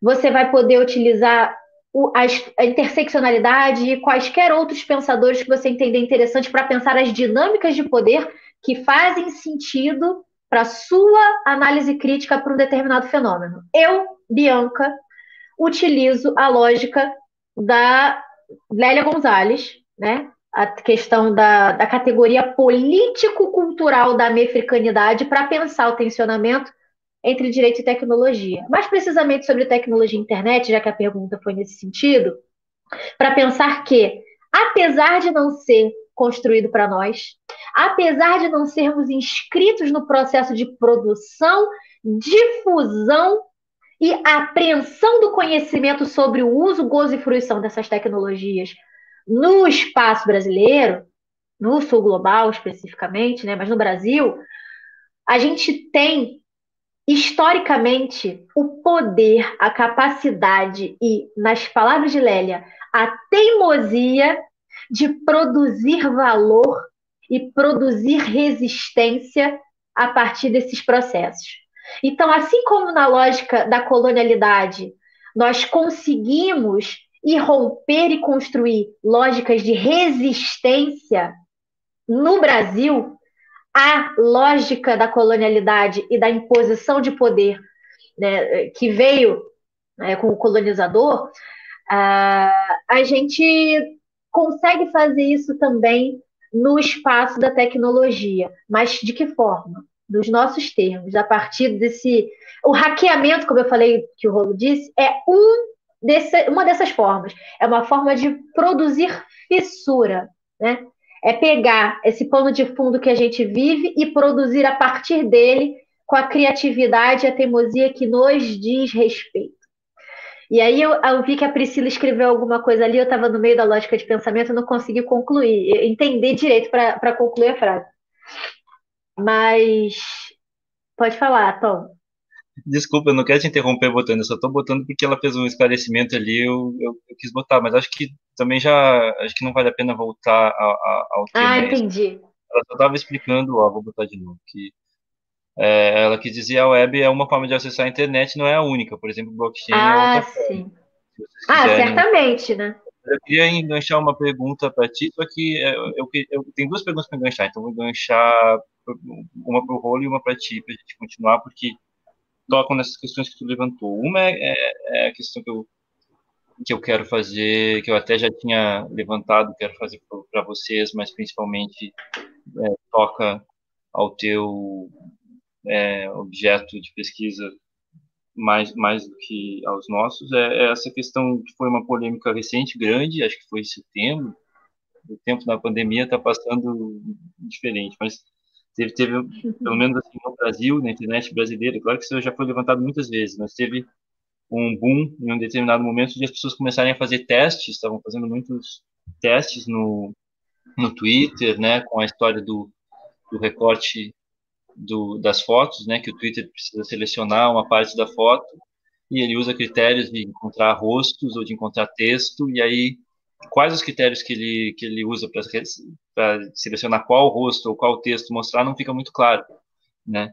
E as pessoas estavam mostrando, fizeram uma série de experimentos em que é, tinha botava em cima o rosto de uma pessoa negra embaixo de uma pessoa branca e depois botava ao contrário e em ambos os casos selecionava a pessoa branca e não aparecia a pessoa negra ou faziam Claro que também esses testes são muito difíceis de, de, se fazer cientificamente, digamos assim, de você conseguir saber se. Porque o algoritmo em si tem milhares de fatores diferentes envolvidos lá, mas faziam testes em que, em que se postava uma foto de uma pessoa negra, uma foto de uma pessoa branca, e as fotos das pessoas brancas eram mais impulsionadas, né? E aí fica difícil de saber também em que medida isso é o algoritmo, em que medida isso é a reação das pessoas que estão reagindo de determinadas maneiras e Mas, de todo modo, acho que mais do que pela, por um ou outro desses experimentos, existe meio que uma consciência geral de que, da maneira como os algoritmos funcionam hoje, tende, porque isso faz né, parte de, de, como a gente sabe que funciona,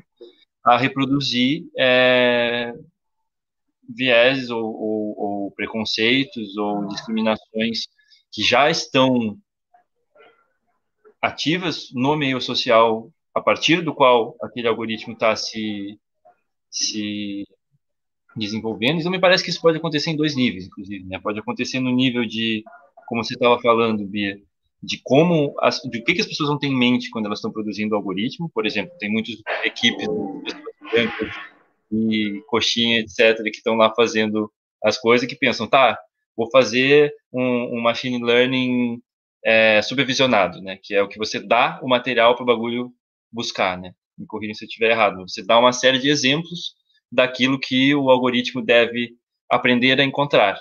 E aí eles pensam, bom, quero que encontre rostos, vou pegar vários rostos. Aí vai na internet, aparece um monte de rosto de gente branca, ele bota um monte de, de rosto de gente branca, e, e, e, o bagulho não sabe o que, é uma pessoa negra, sabe? O algoritmo nunca viu uma pessoa negra. Eles conseguem botar, tipo, animais antes de pensar em botar a pessoa negra. Tanto que já aconteceu o caso de, como a Bianca citou até no, no, no outro live dela que eu assisti, né? Acho que foi tu que citou, foi alguma das outras gurias, que já teve algoritmo de, de, reconhecimento facial que olhava pessoas negras e pensava que era gorila antes de pensar que era uma pessoa. Porque eles já botaram os animaizinhos todos, eles não pensaram em botar umas pessoas negras, sabe? Mas, por outro lado, tem também os algoritmos que... É, como é que se chama? Esse, esse aí é o supervisionado, então é não supervisionado, que tu não dá os exemplos e tu deixa que ele aprenda encontrando focos de correlações intensos dentro do, do meio social ou da população ou do ambiente que ele está explorando. E aí não vai ser tanto um problema de, de o que, que você deu para ele olhar, embora isso também nunca seja neutro, como o Rolo já apontou, né? Você vai ter que captar esses dados de alguma maneira e essas maneiras nunca são neutras. Mas mesmo assim, é, ele vai reproduzir, ele vai tender a reproduzir é, coisas que, que, que, que, são dessa sociedade que não necessariamente você quer reproduzir. Às vezes você poderia querer fazer o, o contrário de reproduzir, né?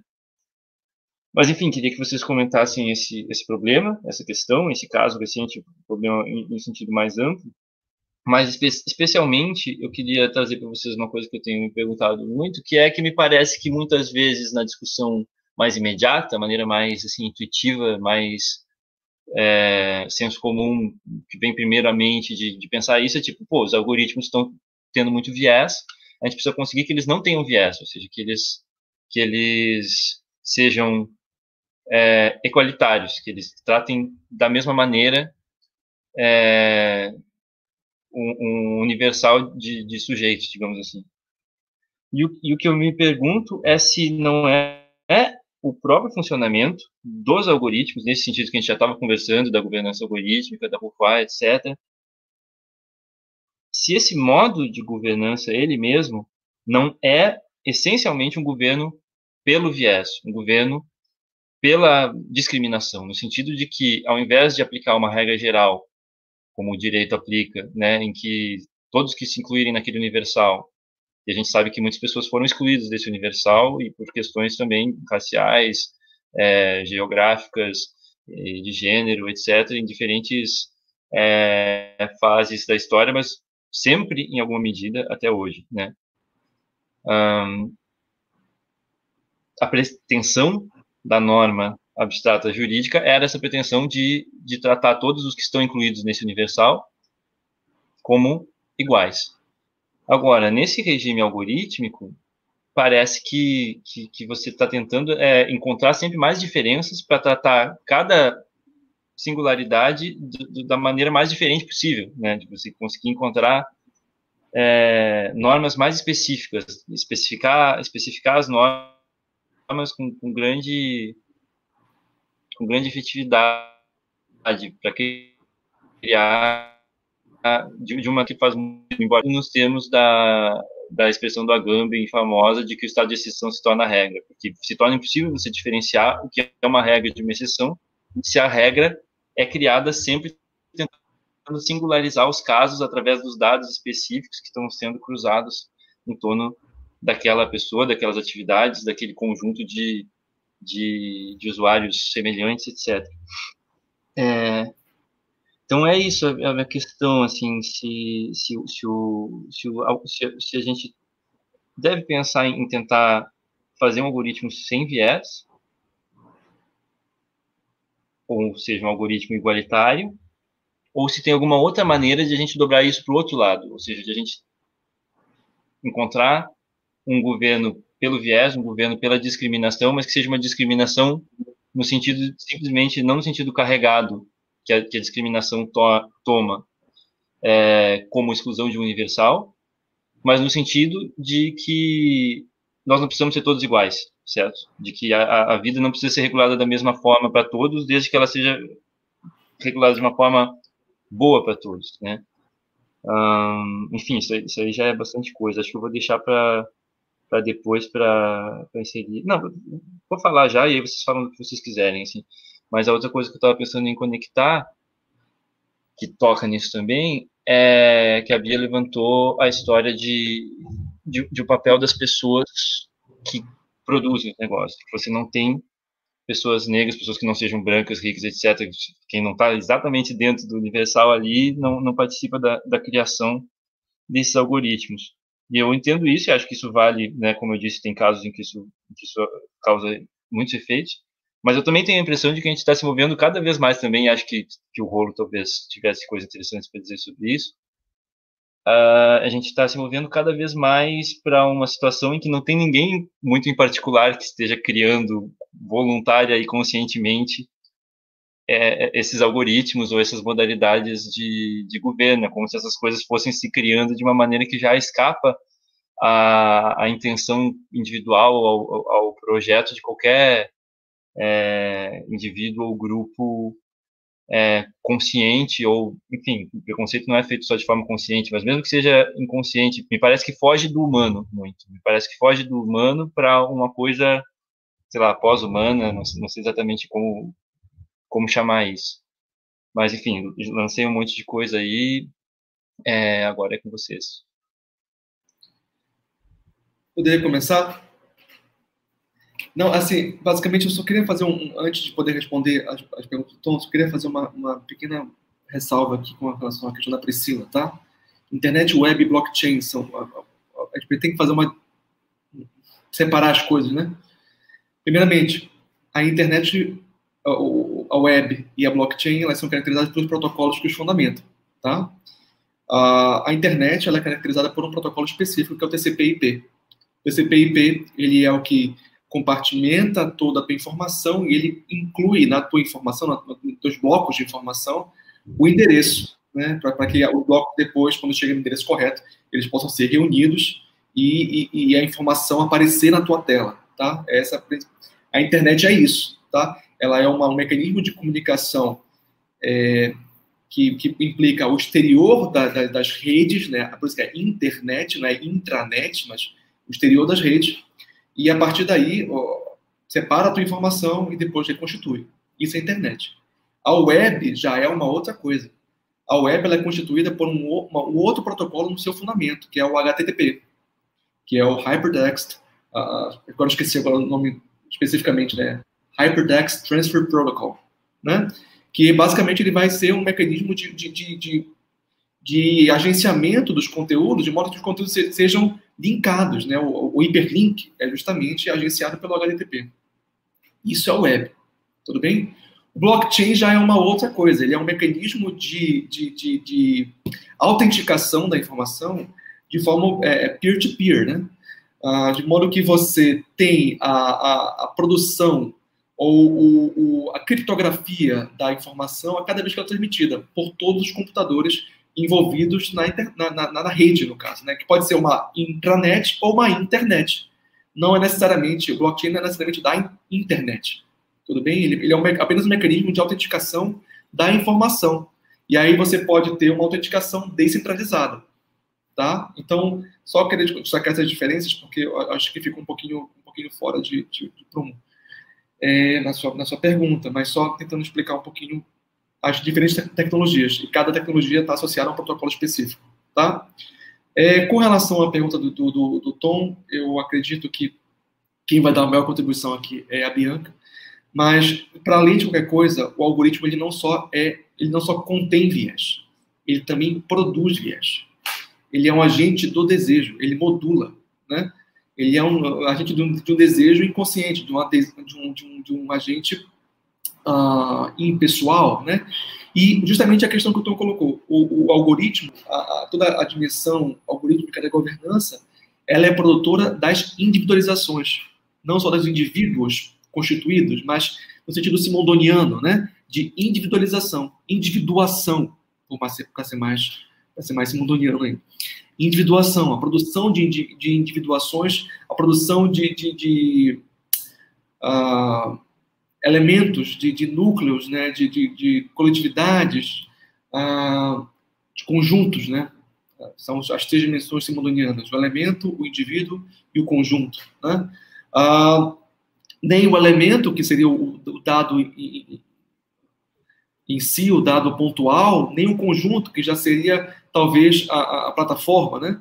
mas a produção de indivíduos, a produção de individuações, a produção de devires, toda individuação é um devir, e, a internet, e o algoritmo ele faz isso. Ele produz viés. E é justamente todo o problema da modulação. Quando, quando o algoritmo desse, como o Tom sugeriu, que nunca viu uma pessoa negra, o problema dele é que ele se replica. Ele é um meme, né? Toda a teoria do meme está aí. Ele, ele, vai se replicar enquanto um, um produto do, da cultura, né? E ele vai replicar justamente o, o seu viés e, pro, reproduzir o seu viés. E vai produzir o viés de, cada, de forma mais cada vez mais exponencial. É esse o problema do algoritmo. É esse o problema da Bianca, da, do, ela fala de colonialidade. Porque não é só não, não é só ajeitar o algoritmo. Não é só ajeitar o algoritmo. É controlar a, a, a transformação, é controlar a metamorfose, é controlar a mudança. E aí que está o problema do algoritmo. Porque você não tem controle. Como o Tom falou, colocou, é uma situação de transhumanidade, de transhumanismo, de pós-humanismo. Que humanidade é essa? Que é possível em termos de algoritmo? Né? Uh, se alguma coisa com a internet é possível e é fato, é justamente essa, essa condição do humano que se torna cada vez mais máquina e da máquina que se torna cada vez mais humano. E isso que implica uma questão simples, né? o teste de Turing é isso, uma questão simples. É, na verdade, não é que a máquina se torna mais humana, é que a máquina passa a produzir o que o humano é. Passa a produzir qual é o parâmetro de humanidade.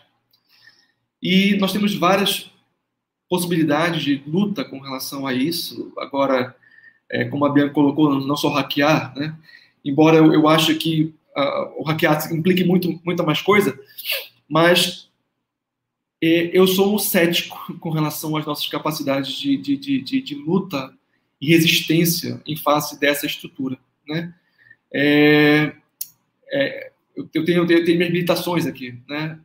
E eu sou um, um, pouco cético, mas eu presto deferência à luta, né? Porque realmente a situação é, no meu, no meu entender, absurda em termos de, de da minha capacidade, né? De, de, compreensão da coisa, porque precisa ser uma máquina para você para você ter uma outra visão. E aí que está o todo problema do transhumanismo, da, do pós-humanismo. Né?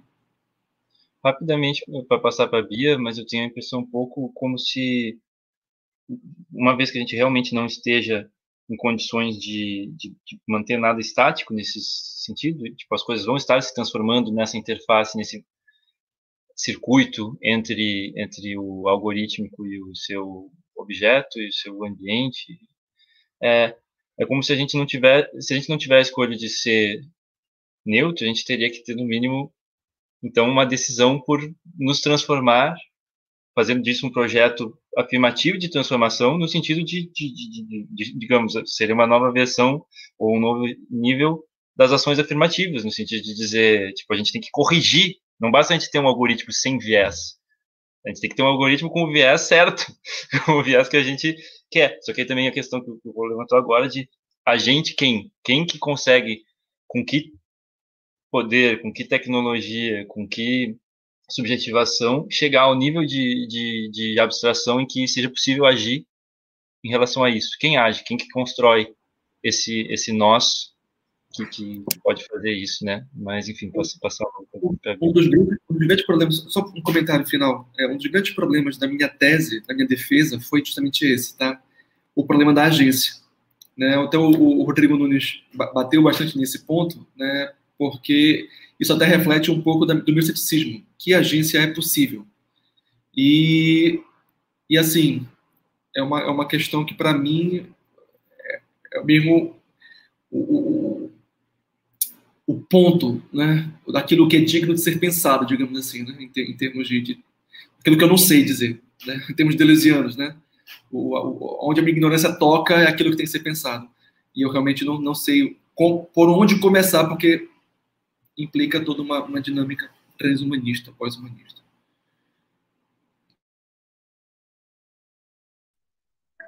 Nossa, muito eu ia perguntar justamente sobre a questão da agência, que você, se você tinha uma, uma ideia propositiva. Depois eu vou descobrir no seu trabalho escrito, que eu vou certamente ler, porque eu também não sei responder essa pergunta. Mas, pensando pensamentos, junto com o que o Tom perguntou, sobre governo por viés, de fato, quando a gente tem o sujeito universal de direito, sujeito como um todo universal, a gente tem realmente, Tom, uma pretensão conglobante, né? Apesar de nós sabermos que essa universalidade não significa, em absoluto, é, a totalidade das pessoas envolvidas, existe minimamente ali um padrão a ser almejado, alcançado, né? tudo que é esperado como conduta no direito, como é, circunscrição normativa típica, sei lá, a gente pode usar o termo que a gente quiser aqui. Fato é que o sujeito universal ele dá, dá uma pretensão conglobante para soluções, ideias.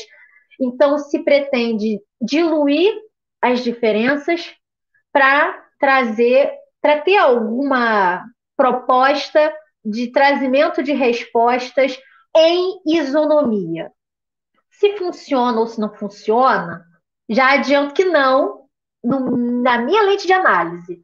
Há pessoas que entendem que funciona a partir de aplicação de principiologias muitas e, enfim, interpretações, etc. Fato é que para mim não funciona e eu acredito que para vocês também não. Mas quando você pergunta sobre a questão do governo por viés nesse sentido, reconhecendo a diferença, a gente vai precisar é, tensionar a questão do algoritmo no seguinte sentido: se a gente tem o algoritmo como uma replicação de passo a passo para atingir uma determinada tarefa, como o próprio Rolo mencionou, algoritmo, portanto, é atender um passo a passo para atingir um resultado final esperado. Eu fiz biscoito de polvilho hoje né? Maisena, seja lá o que queira chamar. Você bota leite, bota maisena, bota manteiga, mistura tudo, põe no forno, pá, resolvi, deu certo o biscoitinho, deu certo o biscoitinho, né? Então, isso é um algoritmo. Computacional é uma outra coisa. São os algoritmos que vão trazer o, a ferramenta necessária, a condição de possibilidade para a gente pensar o elemento chave para falar de governança algorítmica, que é a inteligência artificial. Eu entendo, para essa conversa aqui, inteligência artificial como aprendizado de máquina, como um subcampo da informática que diz respeito ao aprendizado de máquina, machine learning. Considerando que o conceito de inteligência não dá conta do avanço tecnológico que a gente está conversando, ele foi cunhado e na década de 50, quando se pretendia que os computadores replicassem o que se entendia por inteligência humana, então a gente já ultrapassou muito esse debate. Agora, o fato é que esse aprendizado de máquina pode se dar com maior ou menor interferência humana direta. E a partir daí, esse algoritmo ou esses algoritmos podem instruir a máquina a trazer um resultado estanque ou trazer resultados imprevisíveis. É nessa imprevisibilidade aqui que é o grande pulo do gato para gente. Porque você pergunta, é possível não ter viés nessa imprevisibilidade? Eu entendo que viés faz parte. Olha, eu não acredito que eu vou falar isso e vai ficar gravado. Eu estou falando ao vivo, mas vou retomar Gadamer quando ele construiu as teorias das pré-compreensões. Deleuziano vai arrancar os cabelos, mas gosto da filosofia da linguagem para explicar muitos fenômenos sociais, dentre eles o fato de que, numa teoria muito complexa, explicando isso aqui de uma maneira muito mais simplificada, né? É, trazer que não existe neutralidade, existe sempre o indivíduo carregado com as suas pré-compreensões de mundo, que detém diversos elementos, a sua experiência em família, a sua experiência na sociedade, a sua experiência a partir do seu próprio desabrochar de olhares para determinados fenômenos e outros. Então você vai colando tudo isso, então isso, isso aí eu acredito que a partir dessa teoria das pré-compreensões eu posso fazer uma analogia de uma maneira muito porca, mas só para a gente fazer uma conversa mais fluida, entendendo que eu não, eu não acredito que existe a possibilidade de não haver viés nos algoritmos, considerando que esses passo a passos imputados na máquina podem é, produzir, podem ser carregados de vieses do programador em maior ou menor escala influenciar resultados finais, mas é a partir da modelagem versus resultado que a gente vai finalmente conseguir aferir essa questão dos vieses. Eu acho que o tom caiu. Enquanto ele não volta, eu vou continuar terminando meu raciocínio, né? Que não sou boba nem nada. Mas eu acho que o grande problema, a grande voltou, voltasse. Ele está aí. Só quero saber se ele está se ele está inteiro. Eu arranquei alguns cabelos aqui, Bianca. Tem pergunta já? Eu arranquei alguns cabelos ah, aqui, arrancou? falar isso. Ah, tá. Não, olha, pode arrancar, gente. Eu, eu, eu, eu, eu aprendi uma coisa né, nessa minha vida que é, é você pode não ter uma desonestidade intelectual, mas se autores trazem pontos que fazem sentido para você em alguns aspectos, você pode suscitá-los para pontuar aquilo que você entende, é claro, com o devido com rigor acadêmico, com responsabilidade, né, com, com a questão epistemológica sendo levada a sério, método científico, mas gosto de explicar isso para falar de neutralidade. Faz sentido para mim porque na Lélia Gonzalez na decolonialidade eu penso na linguagem como ferramenta eu penso na linguagem como, como condição de possibilidade também, e condição de não possibilidade. Então, não tem como eu, eu esvaziar os processos de apreensão no curso da vida dos sujeitos. Então, em algum grau, isso faz sentido para mim ainda. Usei no mestrado, mas ainda, não uso ainda mais, mas faz um sentido, ainda carrego esse caixão aí comigo, em algum, em algum momento.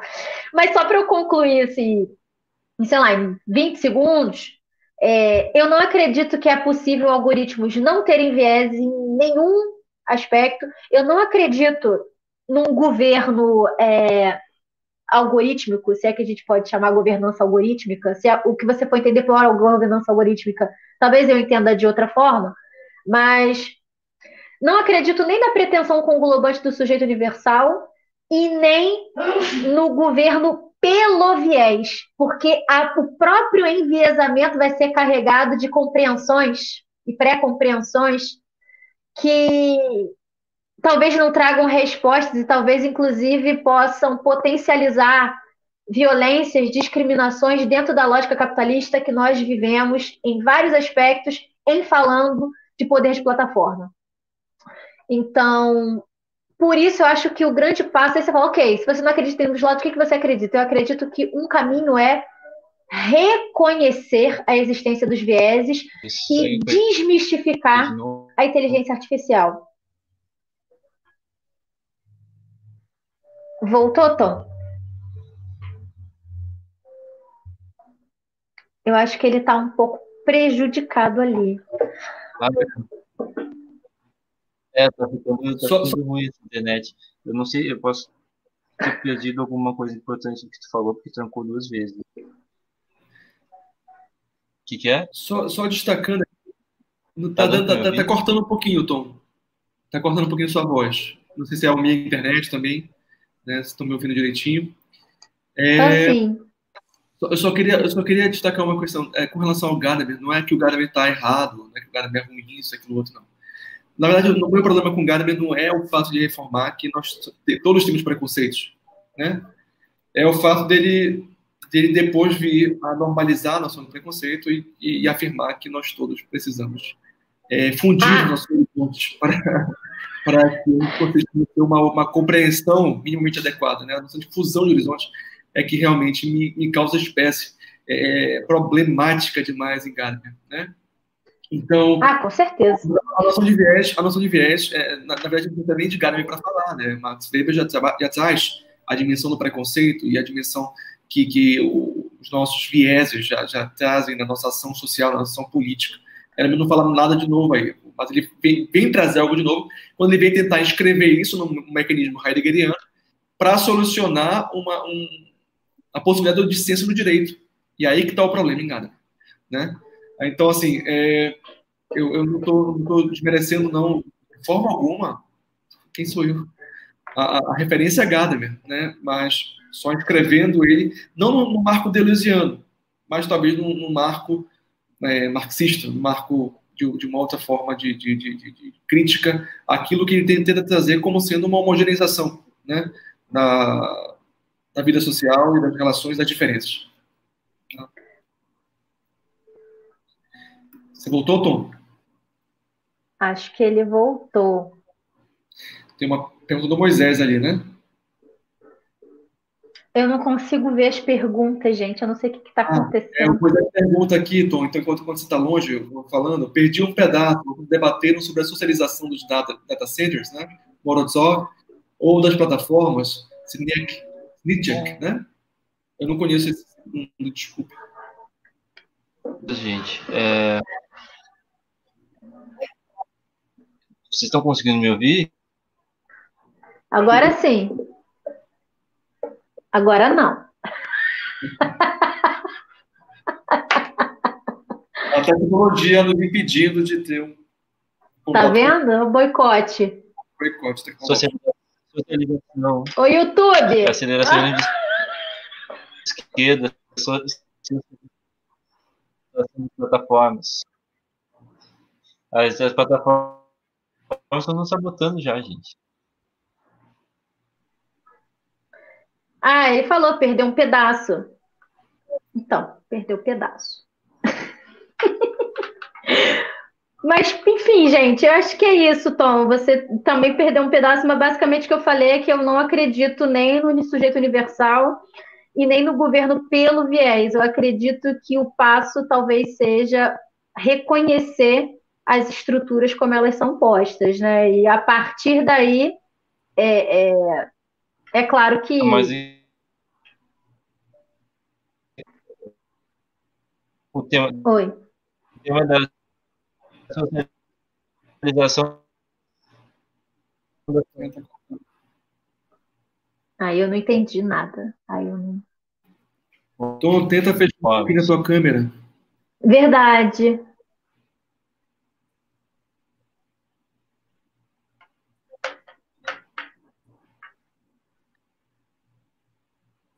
É, não, já... Hum. Tá. São muito horas. Ixi, caiu. pois é. é. Complicated. Você quer falar da questão do Molotov, Dulce? Eu, na verdade, eu acabei não respondendo a questão do algoritmo do Instagram. Ah, então... ele, falou, ele falou de tanta coisa que eu acabei não falando. Que ele falou que teve. Não sei se você ficou sabendo dessa polêmica do Instagram, que as pessoas negras, influenciadoras negras, estavam dizendo que estavam tendo um certo é, preterimento em relação a, a influenciadores brancos dentro do seu conteúdo. Então, para provar o seu ponto, eles começaram a postar fotos de pessoas brancas. E aí o Tom me perguntou: e aí, que, que será que isso será que isso acontece mesmo? Como é que você faz para provar isso? E aí, acho que ele voltou. Eu tava Será só que agora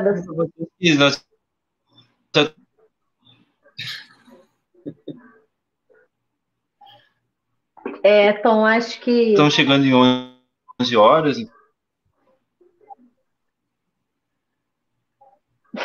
Deu pra ouvir? Não, não tô te ouvindo, Tom. Não tô conseguindo te ouvir, não. Desculpa. Meu Deus.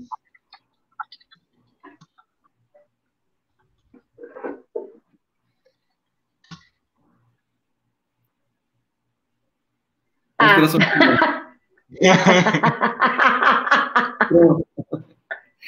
Agora, agora acho que melhorou. Sou eu primeiro? Tá. Então, como considerações finais, o que eu posso trazer é o seguinte: quando a gente fala, portanto, de política das plataformas, a gente está falando de, de, de políticas que vão atender os interesses de um grande conglomerado com poder econômico absolutamente discrepante em relação às pessoas e físicas ou jurídicas as quais vão estar submetidas em relação a essas dinâmicas econômicas de poder. E quando a gente fala, portanto, também de política das plataformas, a gente está diante de possibilidades de incremento de violências, de diferenças é, em relação ao que o Fanon transformou, construiu, é, em relação à dicotomia entre zona do ser e zona do não ser. Ou seja, essa potencialização de, de, de, nessa lógica capitalista desses tensionamentos sociais a partir das tecnologias enquanto ferramenta vão desdobrar no tecido social de forma a potencializar rusgas e violências e feridas já de grande monta, que já existem há bastante tempo, dentre elas questões relativas a tensões raciais, étnicas, sociais, de classe, de gênero, sexualidade, deficiência e muitas outras porque são questões que são colocadas no tecido social, como Fanon denuncia, como pertencentes à zona do não ser. O que fazer nesse cenário, portanto? O que, que a gente pode pensar em relação às grandes plataformas? Sempre vislumbrar que os interesses que estão sendo alocados a partir de políticas, é, muitas, quais sejam, vão sempre estar direcionados aos interesses econômicos desse grande conglomerado.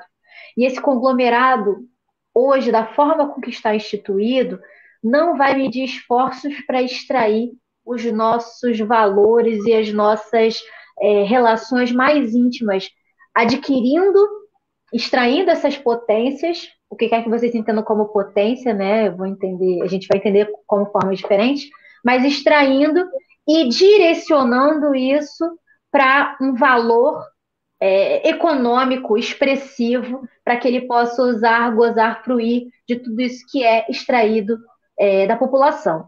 E é a partir disso, a partir desses conceitos, que os vieses podem ser interessantes para as empresas. Eles podem vislumbrar nos vieses potencialidades de lucratividades ou até mesmo selecionar o mercado consumidor. E aí é o grande pulo do gato que a gente começa a se perguntar qual é o papel do direito nesse cenário. Para que, que o direito vai servir? né? A gente está diante de possibilidades de é, crianças e adolescentes estarem profundamente vulneráveis no cenário é, na web, a práticas abusivas direcionadas a pessoas idosas. A gente está diante de possibilidade de discrepância de acesso a produtos e serviços pela população mais pobre, pela população periférica, por exemplo, questões usando critérios ainda que invisibilizados de renda, classe social, geolocalização, é, aplicação de técnicas de phishing se utilizando da ignorância de determinadas pessoas para aplicação de golpes, difusão de desinformação e fake news afetando processos democráticos de maneira bastante complexa, essa é uma discussão complexa, afetando questões relativas à aquisição de bens, sejam eles digitais, é, planejamento sucessórios, enfim. E principalmente a aplicação dessas ferramentas para incrementar segurança pública e, a suposta ou alegada defesa nacional. contra população já colocada na marginalidade. Então, esses são pontos que a gente pode trazer para exemplificar, demonstrando que política das plataformas nem sempre vai estar atenta às vicissitudes da sociedade. E é por isso que nós precisamos nos proteger, nos resguardar no direito, ainda que incompleto, ainda que construído e estruturado no Brasil para atender os interesses de elite local, reconhecer nele e reconhecer nesses processos as discrepâncias sociais, reconhecer as diferenças e entendê-lo como ferramenta potente para fissurar esse sistema e para trazer respostas e trazer luz a essas invisibilidades da população colocada na zona do não ser. Então, essas são as minhas considerações finais. Eu posso só reproduzir tudo que você falou já, Bianca? Não, assim, é, bem, a conversa foi muito interessante, né? Eu queria, queria ter mais tempo para falar, conversar com você sobre muitas coisas, né? Faz um tempão que a gente não conversa, um tempão que a gente não, não debate, saudade mesmo da, da nosso, nosso tempo de, de, de que a gente podia sentar e conversar sobre um monte de coisa. É, especificamente com relação ao, ao, tema em si, né? Falta destacar. A grande questão da, das plataformas é uma questão geopolítica, uma questão que envolve, envolve não só minha situação individual, mas envolve também um, uma dimensão, além de macro, né, uma, uma dimensão hiperbólica, né, que, como a gente colocou aqui, implica essa construção de novas territorialidades e de novos espaços de captura. O que é importante não, não perder em mente é essa dinâmica da captura, né? E aí colocar qual é o agenciamento possível. Talvez qualquer agenciamento possível, como a Priscila já colocou aqui nos comentários, né, a questão do cooperativismo de plataforma, né, é, qualquer forma de agência e de resistência, ela tem que ser colocada nos seus limites. Ela tem que ser colocada na sua particularidade e na sua limitação, né? E talvez aí esteja a potência de toda e qualquer forma de resistência, né? a compreensão adequada de seus limites e a necessidade de colocação, de, de, de afirmação dessa dessa premência do pulo, dessa premência da, da, da, da, do movimento, né? de saber quando sair, de saber quando pular fora, de saber quando encontrar uma outra, outro fluxo, uma outra forma de agenciamento, outra forma de, de resistência. Né? É, a, única, a única forma que eu consigo imaginar nesse momento seria, então, a não paralisação, porque é justamente aí que, que a tecnologia nos, nos aprende, nos, nos captura, né? para ser, ser é, pleonástico, né? É, enquanto a, a, tecnologia ela se coloca como em absolutamente em absoluto movimento, em uma dinâmica de progresso, uma dinâmica de, de, de, de superação o tempo todo, como a Bianca colocou o modelo americano, né? Ah, é, ela tenta nos capturar, ela tenta nos, nos aprisionar, nos estabilizar numa, numa lógica ah, ah, de, de, de, de imobilidade, uma lógica de de uma lentidão, né? Os fluxos e velocidades elas são diferentes entre a grande tecnologia, o grande capital e, e nós, no caso, né? Então, de repente, uma forma de resistência seria saber quando pular, seria saber quando sair dessa para uma outra, partir para um outro movimento, partir para uma outra localidade, uma outra territorialidade. E o problema é que para isso você demanda uma criatividade que não pode ser de uma pessoa só. Né? Não pode ser de porque a pessoa a pessoa isolada ela é ela é capturada. Ela o hacker ele é ele é encontrado, ele é preso, ele se torna Snowden, ele tem que fugir para a Rússia, né? Ah, então é, todas as formas de agência que a priori eu seria capaz de analisar elas em um certo momento falharam, como uma revolução para o Deleuze, né, no caso, toda revolução falha. Mas isso não impede que as pessoas revolucionem, isso não impede que as pessoas é, é, apliquem o seu desejo e o seu tempo útil em fazer a revolução, né?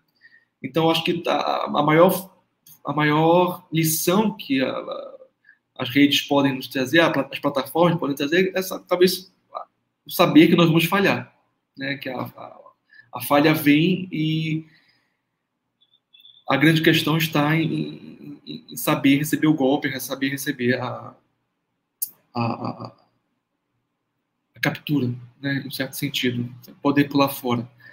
Uh, mas eu só quero agradecer novamente a oportunidade e dizer que foi uma felicidade encontrar vocês mesmo, saber que vocês estão bem, a despeito de, desse ano absurdo, ridículo que a gente passa. Tá? Poder encontrar vocês aqui na plataforma é realmente uma felicidade muito grande. Então, agradeço a oportunidade e espero que a gente possa fazer isso mais vezes.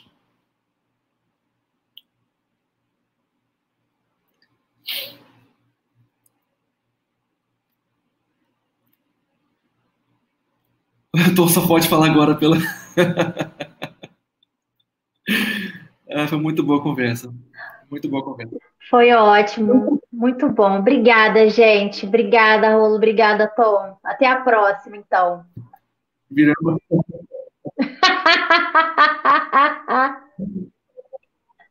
o transhumanismo é. aí. Abraço.